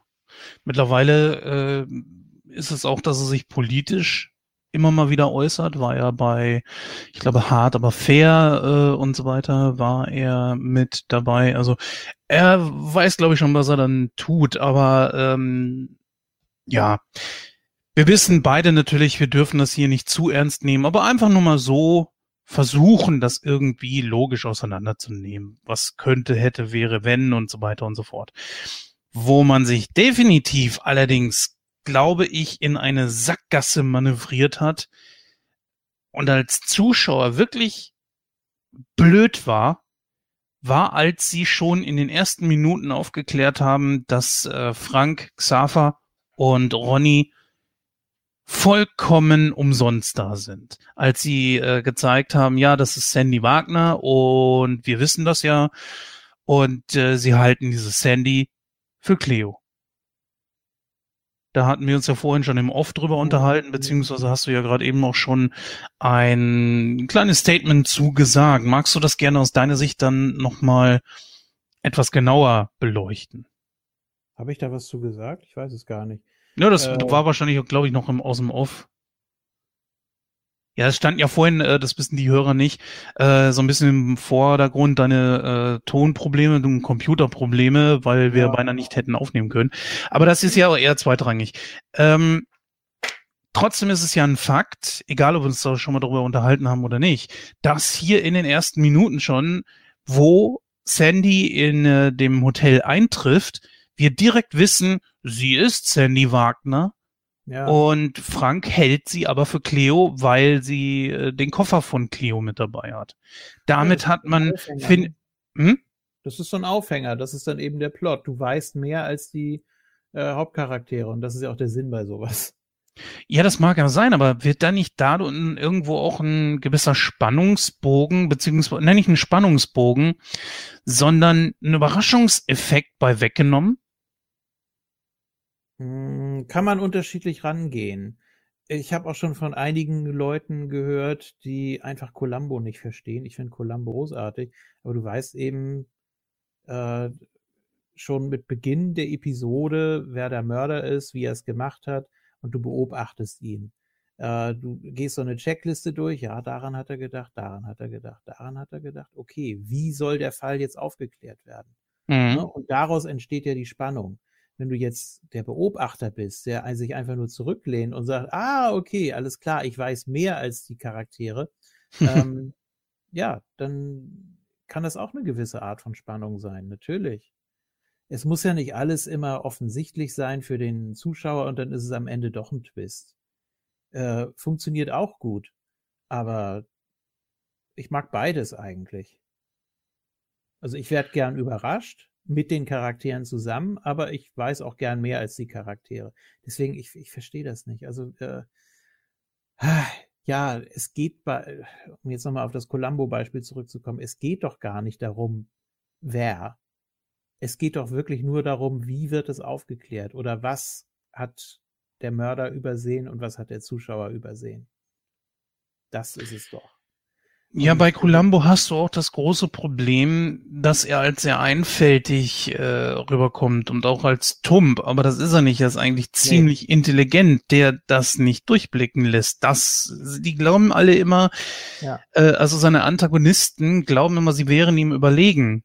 Mhm. Und das ist das, womit er punktet, weil er es sehr glaubhaft verkaufen kann, dass er null Durchblick hat. Ja, natürlich. Er ist äh, richtig verschlagen und äh, man weiß das als Zuschauer natürlich auch, wenn man ein paar Folgen gesehen hat. Und dann weiß man ungefähr, wie er daran geht und wie er dann äh, sich sein Opfer in Anführungsstrichen rauspickt und den dann so lange um den Finger wickelt, bis er irgendeinen Fehler begeht oder bis irgendwas nicht passt oder so. Das macht es doch so interessant. Leute, wenn ihr früher mal Columbo geguckt habt und gesagt habt, oh, jetzt weiß ich ja schon, wer der Mörder ist, darum geht es nicht. Guckt euch bitte die Fälle an. Da sind verdammt starke dabei. So, das ist jetzt nochmal so ein Appell an diejenigen, die es einfach nicht verstehen wollen. Ich ja, hatte viele äh, Gespräche darüber. Das glaube ich. Aber lass mal wieder zum Film zurück. Ja, natürlich. Aber die, nein, es, es, geht ja, es geht ja nur um diesen ähm, Modus, also, also die Perspektive. Bist du der Beobachter oder bist du selbst mit drin im Geschehen? Ne? Ja, verstehe ich voll und ganz beide. deine Intention, wie du da gerade drüber nachgedacht hast. Ich persönlich denke mir nur, du weißt ja jetzt auch von Anfang an, es ist vollkommen sinnlos, was sie da machen. Dann ist natürlich die Frage so, warum soll ich dann noch weiter gucken? Nee, weil man dann überlegt, äh, wird es trotzdem Auswirkungen haben? Oder welche Auswirkungen hat es möglicherweise ähm, mhm. auf, die, auf die Zeitlinie? Was passiert genau? Äh, schaffen sie es trotzdem noch durch Umstände? Man sagt ja auch immer Selbsterhaltungstrieb des Universums, dass sie es dann irgendwie doch schaffen, ähm, aber eben nicht schaffen dürfen. Dann gibt es eben leichte Veränderungen, aber nicht welche, die so gravierend sind, dass äh, ja dass ein Paradoxon entsteht, also sprich, dass die Ursache die eigene Wirkung vernichtet. Ähm, darüber kann man dann so nachdenken, ne? wenn man überhaupt so weit gehen will in dieser Art von Film. Eigentlich nicht. Aber das haben wir ja schon gesagt. Ja, eigentlich ist, äh, aber dafür sind wir ja nochmal da, um uns das einfach mal äh, genauer anzugucken. Äh, kommen wir doch einfach mal zu der ganzen Atmosphäre des Films. Äh, ja, wie hat dir die Atmosphäre gefallen, dass es vor allen Dingen nicht in Deutschland gewesen ist, sondern im mhm. wirklich schönen, sonnigen Gran Canaria in Spanien? Ja, gut, es ist natürlich, äh, es, es passt so zu diesem ganzen Flair, wo sich auch ein David Hasselhoff wohlfühlt, ne, wo auch so ein bisschen exotisch das Ganze ist und wo die drei Vögel da jetzt nicht so wirklich reinpassen, ähm, die das zwar auch genießen, aber eben, ja, auf andere Art und Weise, ne? Also. Mhm. ja, gibt auch ein paar Witze, die dann in Richtung. Was? Ich glaube, der erste spielt ja komplett in der Stadt, ne? Richtig, irgendwo ja. in einer etwas größeren deutschen ja, Stadt. Hat man jetzt mal was anderes probiert. Ich finde genau das halt eben auch ziemlich gut. Das auch mit dieser Zeitreise-Thematik äh, ist wirklich nice gemacht. Ja, der Humor ist an vielen Stellen tatsächlich nicht so gut gealtert, aber es hat trotzdem einen gewissen Charme. Das Deutsche mal ein bisschen über diesen Tellerrand hinausgucken, ein klein bisschen Science Fiction. Ich meine, was hast du da großartig? Du hast ja nicht die wirklich großen Effekte, du hast keine wirklich schöne designte Zeitmaschine, sondern so einen ollen Koffer mit irgendeinem äh, kleinen Bildschirm dabei und äh, eine kleine Tastatur. Und das war's dann auch. Der Effekt vom Eintritt in die Zeit beziehungsweise in dem Verschwinden ist ja nichts weiter als ein Schnitt. Das war's. Die Schauspieler drücken auf den Knopf, stehen auf, gehen beiseite und dann wird halt eben da dann die äh, Szene drangeschnitten. Und es sieht so aus, als würden sie von einer Sekunde auf der anderen dann plötzlich verschwinden. Ähm, das ist sau einfach gemacht. Das kriege ich mit meinem, das kriege ich hier selber zu Hause hin. Das könnte ich genauso. Kommt ja nur auf die Beleuchtung drauf an. Und dann war es das. Ja. Also da hat man sich dann sehr, sehr einfach gehalten, aber es geht hier einfach um die Thematik, dass sich hier mal was anderes getraut wurde, außer einer Liebeskomödie oder sowas, was man einfach aus Deutschland kennt, oder halt eben Krimis. Das ist das Doofe halt eben, ne? Äh, Deutschland kann Seifenopern, also Daily Soaps, sie können Krimis und sie können Komödien, Schrägstrich Liebeskomödien oder Dramen. Aber das war's. So was Außergewöhnliches wie zum Beispiel Traumschiff ähm, Surprise ne, mit den wahnsinnig geilen Effekten, dass man sich da auch mal äh, auf was anderes bewegt, zu bewegt ja. hat, ähm, mit CGI und die ganzen Geschichten, das kennst du aus Deutschland eigentlich überhaupt nicht. Und deswegen finde ich gerade diesen Flair sehr cool. Ja, kann man, kann man einen Punkt für geben, ja. kann man einen Punkt für ja, geben? Ja, ich, also er wird nicht sonderlich gut bei mir abschneiden, aber das ist einfach so, ich, ich gucke nach Kategorie und äh, ja, man muss natürlich dann immer gucken, was, was erwarte ich oder was habe ich erwartet. Ähm, na gut, werden wir dann sehen. So ist es. Ja, äh, großartig wüsste ich jetzt über den Film so auch nicht weiter was zu sagen, außer natürlich, dass es unwahrscheinlich wenig Informationen dazu gibt. Also wenn man sich bisschen genauer über den Film informieren möchte, kriegt man dazu eigentlich fast gar nichts. Es gibt, glaube ich, keine Blu-ray, aber es gibt eine DVD, wo tatsächlich nur der Film drauf ist und äh, ja, Fotos. Da dachte ich mir auch, toll. Also Screenshots aus dem Film, ja, sind dort als Bonusmaterial mit drin. Sowas mache ich mir heutzutage am Computer selber und so auch genau die, die ich dann auch haben möchte. Also wenn ich möchte, kann ich Frame für Frame jedes einzelne Bild aus diesem Film dann rausziehen. Also das, das ist echt billig gemacht. Sorry. Tja, gut, das ist eben, ne? Du hast den Film auch auf DVD, ne? Nein. Oder hattest du ihn äh, im Streaming? Ich habe ihn, hab ihn, damals äh, per Stream geguckt. Ich meine, die waren bei Prime alle frei. Äh, ja, jetzt kriegst du die geliehen ab 5 Euro und das ist es mir nicht wert. Äh, nee, nein. Das, nee. Oder kaufen als, äh, ja, als äh, On-Demand eben für 10 Euro, aber das ist, nee. Nee, da bin ich dann nicht dabei. Also, das tut mir leid. Irgendwo muss ich auch mal Abstriche machen, ne? Äh, lass uns noch mal zum quasi mehr oder weniger Abschluss so ein bisschen über die Charaktere sprechen. Frank ich glaube, ich weiß nicht, ob du da kannst du natürlich gegenreden, kann man eigentlich recht schnell abhandeln, denn äh, Frank Nordmann ist Thomas Gottschalk. Also das ist Thomas Gottschalk, der ja. versucht, einen anderen Charakter zu spielen, aber trotzdem Ach. Thomas Gottschalk bleibt. Versucht das wirklich? Das ist so die Frage. Er weiß natürlich auch, was die Leute an ihm haben. Und äh, die gehen mit der Erwartung da rein, dass sie viel äh, von Thomas Gottschalk bekommen. Und ich glaube, kann man so sehen, ja. So, so, so anstrengend, da jetzt krampfhaft jemand anders zu sein. Hm. Helmut Fischer als Xaver? Ja, wie gesagt, ich, ich finde ihn eigentlich so witzig. Ähm, die, die Mimik und so und wie er sich mit äh, merkwürdigen Situationen immer äh, rumärgert, das hat was.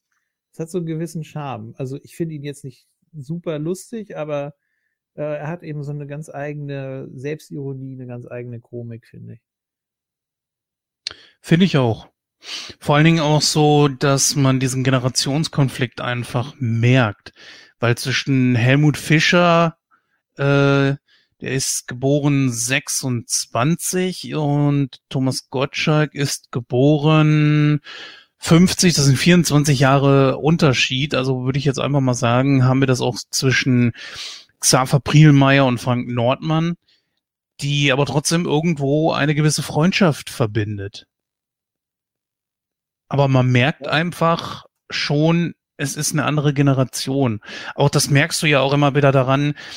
Äh, Frank sagt ja zum Beispiel eigentlich nie, ohne dass er aufgefordert wird, bitte, ja. ja Während Xaver das natürlich dann äh, umso mehr tut. Ja, wobei ja, ich, ja. Sehr, das, ich finde, es geht zu sehr unter im Film auch. Also diesen Konflikt hätte man irgendwie noch mehr rausstellen können. Aber wann willst du es noch machen? Du hast so eine dichte ja, Struktur will ich nicht sagen, aber der Film ist äh, so schnell und so ähm, actionreich eigentlich. Da hast du jetzt nicht nur so die Möglichkeit, obwohl man hätte natürlich so ein paar Füller-Szenen rausnehmen können. Ne, mit dem Geiger oder diese Modenschau oder, oder was das sein sollte. Äh, dann hättest du noch mal so ein paar mehr Konflikte da vielleicht einbauen können, aber es hätte auch nicht gepasst, hätte wahrscheinlich dann auch einfach nur überladen. Ja, du hast gewisse Szenen halt drin, wo Xaver doch dann äh, mal hier und dort am Meckern ist. Zum Beispiel, wo, als er da diese Hose anhat, weil er ja mitten im Pool gelandet ist. Äh, da ist er ja auch immer mit seinen Wehwehchen und äh, ja, er hat auch nicht so viel Sinn für den Humor von Ronny, wobei wir ja auch schon dann direkt bei Ronny sind. Der ist für diesen Film eigentlich mehr oder weniger ziemlich obsolet, oder nicht? Ja, natürlich. Wenn jetzt nicht, wenn jetzt nicht dieser Twist am Ende wäre, dass er dann plötzlich der Vater von einem Kneitz ist. Ja, gut das ist eben, das ist eben der Name Winslow, den du mit unterbringen konntest, wolltest zu dem Zeitpunkt. Und mhm. ja, weil sich dieses Trio schon bewährt hat, dass die eben zusammenarbeiten. Ne? Also auch so ein bisschen anstrengend. Und auf die anderen wirkt es dann eben noch so wie so ein, wie so ein Ballast, ne? Aber ja. du brauchst eben auch alle in jedes Fettnäpfchen tritt und ja gut. Es gab jetzt nicht so irgendwie den, der äh, Verantwortung trägt, ne? oder der die anderen wieder auf den Boden der Tatsachen zurückholt. Ah, das würde ich nicht sagen. Ich würde Xa sagen, Xaver ist das schon, weil er sagt auch äh, immer mhm. mal wieder, ah, muss das jetzt sein? Und, und sage mal, muss das jetzt sein? Das ist, das ist ja, ja, das ist halt Helmut Fischer. Ja, also eigentlich ganz, ganz schön gemacht, ne? So irgendwie sind die äh, drei also, auch so. Man denkt auch immer, er, man denkt auch immer, er kocht innerlich, aber er bleibt dann doch irgendwie so, er hat diese ständige Anspannung, diesen gequälten Gesichtsausdruck, aber er bleibt immer irgendwie cool. Das äh, mag ich eigentlich. Ja. Ja. Genau. Und ich sage ja, er ist derjenige, der dann auch immer versucht, gegenzusteuern, aber ab einem bestimmten Punkt gibt er dann auch einfach auf. Zum Beispiel, als Ronny da in der Nacht plötzlich dann mit dem Boot da abhaut, er versucht ihn ja immer wieder ins Hotelzimmer zu kriegen, aber dann gibt er dann einfach irgendwann auf. Was soll er denn auch machen? das ist das Problem bei Ronny. Er wirkt einfach zu überdreht, viel zu überdreht. Und ich habe auch so das Gefühl, er ist so ein Aushilfs-Eddie Murphy, so die billigere Version von Eddie Murphy irgendwie. Den holst du, wenn du dir Eddie Murphy nicht leisten kannst. Äh, der Eindruck entsteht natürlich dann noch durch dieselbe Synchronstimme ähm, die man ja natürlich auch kennt. Muss auch kurz gucken, wer das war. Randolph Kronberg, meine ich. Randolph Kronberg, genau, ja. ja Mittlerweile leider auch schon tot. Ja, schon länger. Ja. ja. Äh, ist auch keine 20 Jahre oder so. Das ist halt das Problem bei Synchronsprechern, dass sie halt ähm, von uns gehen, ohne dass wir es manchmal merken. Aber nichtsdestotrotz, das, dieser Eindruck ist natürlich da und äh, dieses Flippige und so weiter, auch das, was äh, Kronenberg dann immer bei Eddie Murphy mit, mit seiner Stimme dann reingebracht hat, bringt er bei Winslow aber auch ganz genauso. Das ist bei Police Academy auch so. Hm. Ich weiß nicht, ob man da unbedingt diesen Effekt erzeugen wollte. Äh, pff, weil wenn du jetzt auch Winslow nicht kennst, dann könnte man schon so ein bisschen annehmen, ey, ist das hier Eddie Murphy? Ich meine, du, du siehst es ja auch. Beide haben einen sehr dunklen Hautton, sind beide schlank, ungefähr äh, gleich groß. Sie haben die gleiche Frisur, die gleiche Art mit diesem unkontrollierten manchmal. Sie sind kaum irgendwie zu bremsen, haben eine ziemlich große Klappe eigentlich mit ihren Charakteren deswegen konnte sich mir als Kind dann auch gerade noch mit dieser Synchronstimme der Eindruck nie erwehren. Ich konnte finde, ich mich nicht. Nee, also ich finde, wenn sie so ganz normal gucken, dann hat Eddie Murphy von Natur aus schon so eine höhere Grundausstrahlung einfach. Und ich glaube, er ist auch viel, viel wandelbarer. Also wenn man sich jetzt so Filme wie Tausend Worte oder so mit ihm anguckt, das ist schon, ja, das, das geht schon in eine ganz andere Schiene. Ne? Also das ist mehr so ein mhm. Remedy. Ähm, ja, gut. Also der kann schon mehr, als man allgemein so annimmt. Ja, Winslow verlässt sich ja auch sehr viel auf sein Talent und dafür wird er ja auch geholt. Das ist ja sein Steckenpferd, äh, Das hat er bei Police Academy dann immer wieder untergebracht. Es ist, passt schon. Ja, Und ich glaube auch, dass er sich dessen bewusst ist. Du hättest mit Winslow jetzt auch nicht unbedingt äh, Beverly Hills Cop machen können. Nein. Glaube ich auch nicht. ähm, Was? Oder der Prinz, von, der Prinz aus Zamunda, aber den zweiten Teil vom Prinz aus Zamunda. Liebe Leute, wenn ihr euch äh, diesen Film geben wollt, gebe ich euch den guten Rat, lasst es. Der zweite Teil ist Müll. Mhm. Ja. Ähm, bleibt noch Sandy Wagner. Sie ist ja. mir sehr suspekt. Da kann ich jetzt wenig zu sagen. Ähm, da äh, müsste ich es nochmal auffrischen, wie gesagt, aber mhm. nee, erzähl ruhig. Naja, sie sind insgesamt, sind die Zeitreisenden vier Tage in der Vergangenheit. Der wirklich physische Kontakt zwischen Frank und ihr kommt ja erst ab dem zweiten oder dritten Tag zustande, wo er sie von Michael Trutz von Rhein und hinten wieder raus ja. äh, quasi von dem Boot rettet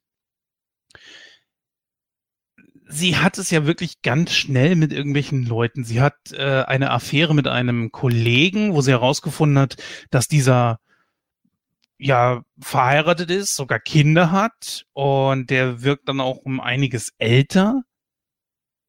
Dann geht sie mit Xafa dann auch noch schwimmen.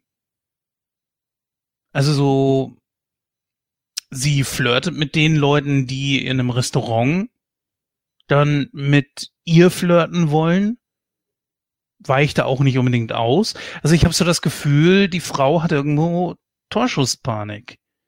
Weil dann mhm. auch binnen einen Tages verliebt sie sich in Frank, Frank in sie, dass die beiden dann bei einem One-Night-Stand hätten geschenkt. Urlaubsflirt, kein Problem, kann ja mal passieren. Sie hat ja auch nichts zu tun.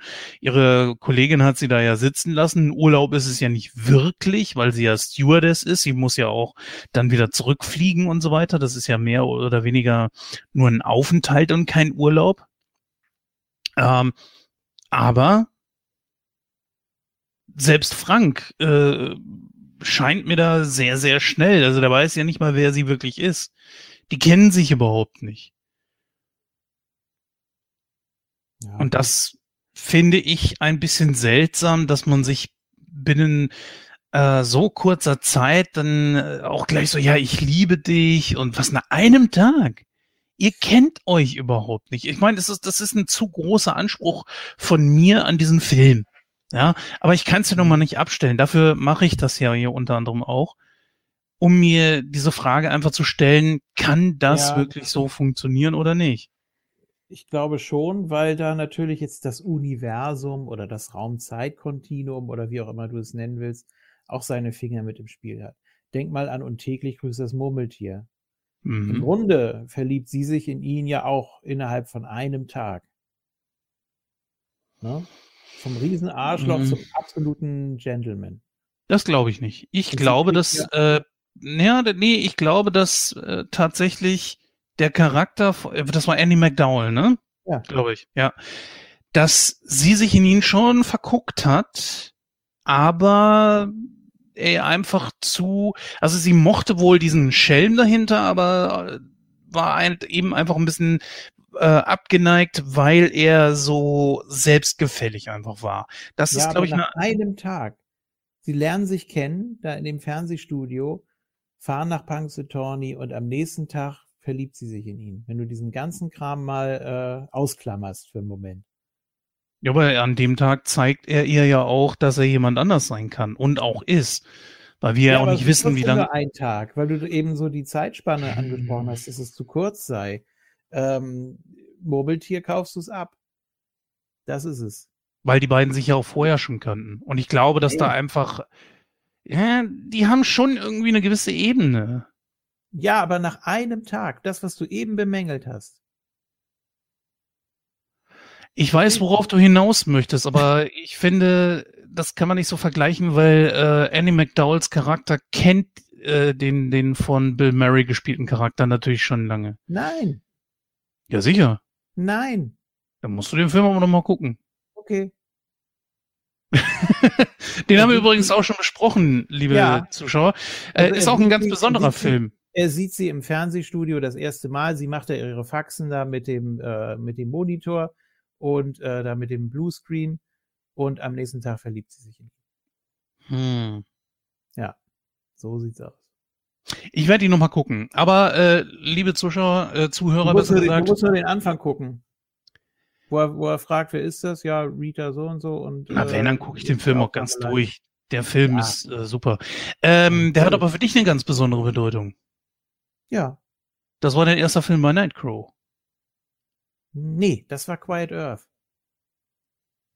Ei, stimmt. Das war mein, das war mein zweiter. ja. Aber gut, kommen wir mal zurück zu diesem Film. Ähm, ja, das war es jetzt eigentlich so großartig, was ich zu diesem Film noch sagen kann. Wollen wir zu unserem Fazit kommen? Können wir gerne. Ich habe ja schon viel gesagt, ähm, was ich daran witzig finde. Natürlich die Mimik von äh, Helmut Fischer äh, trägt auch so ein bisschen den Film mit. So dieses äh, verkniffene. das, ja, also so wie ich den Charakter eigentlich eben die ganze Zeit äh, beschrieben habe. Thomas Gottschalk ist er selbst ähm, zwar sympathisch, aber ist natürlich auch so ein, so ein Selbstdarsteller. Ne? Michael Winslow ist so schmückendes Beiwerk, äh, kann sehr anstrengend sein, äh, nicht nur aufgrund seiner Faxen und seiner Geräusche, sondern weil er so wahnsinnig anstrengend und auch dumm ist. Ähm, ja, so, so, ich weiß nicht, so, so aufdringlich, hilfsbedürftig auch und so, ich find's, ich find's fast schon übertrieben. Ähm, mhm.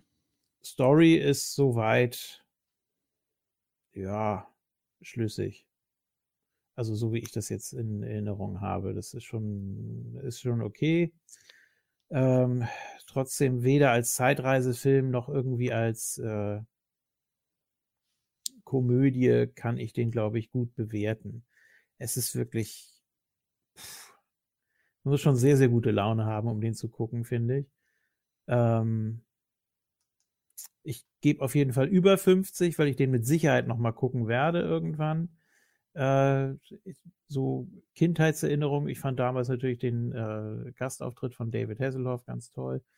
Äh, also das habe ich auch noch so in Erinnerung positiv, aber ich kann den nicht so toll bewerten. Geht nicht. Ähm, ja, gib mal eine konkrete Zahl, damit ich damit ich dann noch einen äh. vernünftigen Wert habe am Ende. Also es, ich, ich war so ungefähr bei 50, als ich äh, jetzt gedacht habe, ja, ich gucke den bestimmt noch mal irgendwann und das ist so für mich das Kriterium eigentlich. Aber viel höher gehe ich nicht. Ich sag mal 58. 58. Jo. Äh, ja. Ich gehe mal auf 55. Also es ist ein Film, der mich sehr gezogen hat, den ich mochte. David Hasselhoff, ich mochte, äh, beziehungsweise ich mag David Hasselhoff, ich mag Thomas Gottschalk. Ich fand die ganze Atmosphäre von dem Film, obwohl ich als Kind immer so ein bisschen deutschen Filmen gegenüber abgeneigt war, aber ich kannte halt eben schon die Arbeiten von äh, Thomas Gottschalk und äh, fand seine Filme als Kind eigentlich immer ganz toll. Wobei das heutzutage aber auch stark abgenommen hat. Aber dieser Film hier hat schon irgendwo einen gewissen Charme. Und natürlich Nostalgie. Und das kann man einfach auch nicht wegwischen. Das ist was ganz Persönliches, das wisst ihr, äh, dass man Nostalgie auf niemand anders übertragen kann, wie man selber zu solchen Dingen steht. Das kann ich hier auch nicht bei der Bewertung ganz wegwischen. Wir haben zum Beispiel auch äh, leider bei Rotten Tomatoes keine Bewertung von dem Film. Ist er gar nicht gelistet, aber auf der IMDb ist er gelistet. Ja. Und da kriegt er ein Rating von 4,3 auf 10. Wollen wir das gerne mit reinnehmen? Also 43. Ja. Ja, ist wie gesagt gut gemeint, ne? Und so die Thematik. Ich nehm's noch mit rein. Ja, wenn wir jetzt auch keinen dritten haben hier, das wäre jetzt ein bisschen eintönig. Ja. Ähm, also ich gebe 55. Wir landen mit dieser Bewertung ja. dann bei 52 Prozent. Der ist gut gemeint, ne? Also ja. äh, das überhaupt mal auszuprobieren und aber dazu ist er dann doch natürlich an 90 Prozent der Stellen einfach zu platt. Da ist nichts hinter. Äh, ja. Produktion, wie du schon gesagt hast, für damalige Verhältnisse äh, noch ganz okay. Mittlerweile natürlich nicht sehr gut gealtert. Wird auch ja. nicht so häufig im Fernsehen gezeigt. Das ist auch das schon komisch. aufgefallen. Ja, das ist aber seltsam, ne? Äh, es ist aber auch so mit den anderen äh, Supernasen-Filmen. Der erste Supernasen-Film geht mir quasi hinten vorbei. Ich mag den nicht. Ich finde ihn auch immer schlechter. Der zweite allerdings, der ist schon ziemlich trashig, aber na, wo sie dann mit den ja, ich, ich höre schon. Aber nee, wo sie dann. Einfach, ja, ich weiß, also ich habe den ersten auch gesehen. Es ist einfach, wie jetzt auch hier bei den Chaotenfilmen, es ist so viel Füllerklamauk einfach drin. Du denkst, ja, was, was, was soll das jetzt? Okay, du hattest damals nicht die Möglichkeit, das irgendwie auf DVD als Bonusmaterial oder so rauszubringen, aber ah, es sind so viele unnötige Szenen einfach und das streckt den Film natürlich in die Länge. Klar, sonst hättest du irgendwie eine Dreiviertelstunde, Stunde vielleicht wenn du dich jetzt nur auf die Handlung in Anführungsstrichen konzentrierst. Aber ja, man will sich ja auch irgendwie weiterempfehlen oder damals, äh, wenn man, wenn man als Schauspieler noch nicht so viel Erfahrung hat, vielleicht, dass man dann eher sagt, ja, komm, ich zeige mal, was ich noch kann. Ich kann mich auch verkleiden und ich kann tanzen und vielleicht auch ein bisschen singen. Und dann muss das alles in den Film mit rein. Mhm. äh, einfach so als, äh, ja, als Bewerbung für andere Projekte. Oder wenn Serien zu Ende gehen, ist dir wahrscheinlich auch schon aufgefallen. Dann fangen sie da plötzlich an und machen da irgendwie eine Tanzeinlage oder so. Oder äh, versuchen nochmal andere Leute zu imitieren oder, oder irgendwie rauszukommen, so nach dem Motto, okay, diese Serie neigt sich dem Ende, wir wollen danach noch irgendwas machen, guckt euch mal bitte an, was wir sonst noch so können. Ähm, es ist schon. Oder sie fangen an, total abzuspacken, wie bei dem Pastewka-Finale oder King of Queens-Finale oder auch hier äh, The Big Bang oder äh, Two and a Half Man war auch alles so schnell reingeschmissen und äh, passt überhaupt irgendwie nicht zur Serie. Einfach ein völlig unrühmliches Ende. Ähm, da verstehe ich schon, was, was du meinst. Äh, ja, um auch mal jetzt ein bisschen zum Ende zu kommen. Also ich finde, der Film hat einfach einen gewissen Charme. Er hat bei mir einen nostalgischen Bonus und einfach die Idee, das auch wirklich in Deutschland mal zu machen, auch mit, nur mit sehr minimalistischen Methoden. Okay. Aber ansonsten hast du natürlich recht. Der Film ist an vielen Stellen nicht gut gealtert, aber er hat äh, ein tolles Flair mit äh, Gran Canaria, die, die Kulisse ist natürlich super, das Hotel sieht super aus. Und ja, über die ein oder andere Szene kann man dann doch noch irgendwo lachen, zum Beispiel, wo der Kleine äh, dem Hotelmanager dann äh, das Spinat da an, an, ans Jackett klatscht und er sagt so, guck mal, so weit werfen kannst du schon. Obwohl er dem Jungen da gerade an die Gurgel gehen möchte. Das, das passt schon. Ähm, Deborah Shelton, eine wahnsinnig attraktive Frau. Äh, David Hasselhoff bringt seinen ganzen Charme da mit rein. Und auch der ganze Witz, so, so paar Wortwitze, die schon irgendwo noch zünden. Mein Name ist Michael Trütz von Rhein und dann sitzt Gottschalk da und sagt hinten wieder raus. Äh, ja. ja es ist ein Film, ja, es ist so ein Film, weißt du, es ist nicht schlimm, wenn du den nicht am Stück guckst. Es ist äh, mal eben so, ja, ich habe trotzdem mein Handy in der Hand, ich lasse ihn so nebenbei laufen, das passt alles schon. Deswegen finde ich, selbst mit der Bewertung, die wir mit, von IMDb mit haben einfließen lassen, sind das schon 52 Prozent eine ne gute Wertung eigentlich. Wie ne? gesagt, ich mache immer so den Schnitt bei 50 Prozent. Was da drunter ist, sage ich, muss ich nicht nochmal gucken. Alles, was drüber ist, ähm, werde ich nochmal gucken oder gehe ich zumindest stark von aus. Äh, von daher, das ist schon ein Prädikat jetzt. das kann man sagen, ja. also, also das, das muss reichen erstmal. Es ist bestimmt ein guter Film, wenn man dann irgendwie äh, sich trifft, zu so einem Bierchen zischt. Kommt drauf an, mit wem. Das ist natürlich auch richtig. Musst du sehr aufpassen. Ja, das stimmt. Ja, liebe Hörer, damit sind wir tatsächlich schon am Ende angelangt. Äh, es hat sich ein klein bisschen was geändert in unserer Art und Weise, wie wir die Sachen hier jetzt besprechen. Wir haben neue Musik, wir haben keine Zwischensequenzen mehr, die wir einfach rauslassen. Äh, ja, und der Rhythmus hat sich auch ein bisschen geändert. Wir werden jetzt einmal im Monat eine Rezension rausbringen. Aber wenn wir Bock haben, hier und dort dann auch nochmal eine dazwischen. Wir werden wieder mehr Serien besprechen, die dann irgendwo dazwischen mal kommen. Da gibt's auch schon viel Ideen. Und äh, ja, es hat sich auch in der Besetzung nichts geändert. Der Gordon ist immer noch mit dabei. Wir haben noch den Marco mit dabei, den Muti, aka Michael mit dabei. Ihr seht, der Julian ist mit dabei. Ich bin natürlich sowieso mit dabei und gerne als gern gesehener Gast. Äh, natürlich auch als festes Mitglied immer noch, aber hat halt eben nicht mehr so viel Zeit. Dann auch der der Christoph, der vielleicht auch die nächsten Male dann irgendwann mal wieder mit dabei ist. Wenn sich da eine Gelegenheit findet, auf jeden Fall. Er hat sich ja schon seit vielen Jahren mehr zurückgezogen, aber er bleibt dabei. Ja, ähm, auch die Lara ist hin und wieder gerne mal mit dabei, wenn auch äh, ultra selten, aber ja, wir bleiben für euch auf jeden Fall on air.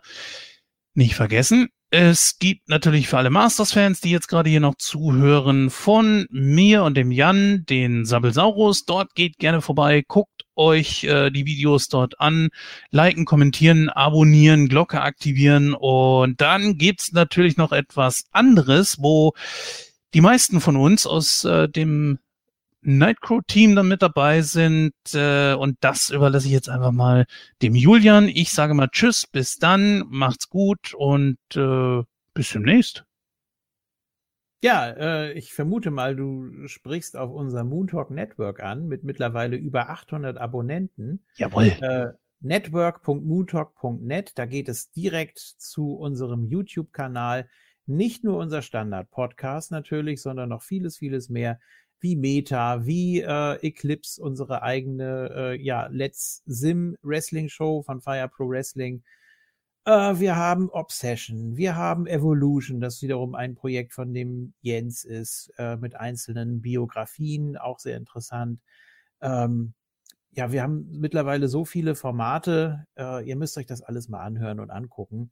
Natürlich Roundtable jeden Sonntag oder fast jeden Sonntagabend. Äh, ja, sehr beliebt geworden. Also das ja. muss man schon sagen. Hat sehr gut eingeschlagen, doch. Ja, auf jeden Fall. Hat auch nochmal so einen Boost gegeben und darüber freuen wir uns natürlich sehr. Also äh, was Interaktivität angeht, da äh, haben wir jetzt nochmal eine Schippe draufgelegt und ich glaube, ja, so kann es weitergehen, so soll es weitergehen, so haben wir auch unseren Spaß dran und ihr hoffentlich auch. Und äh, ja, zieht euch das alles ruhig mal rein. Geht gerne auf moonsault.de, die größte deutsche Wrestling-Community.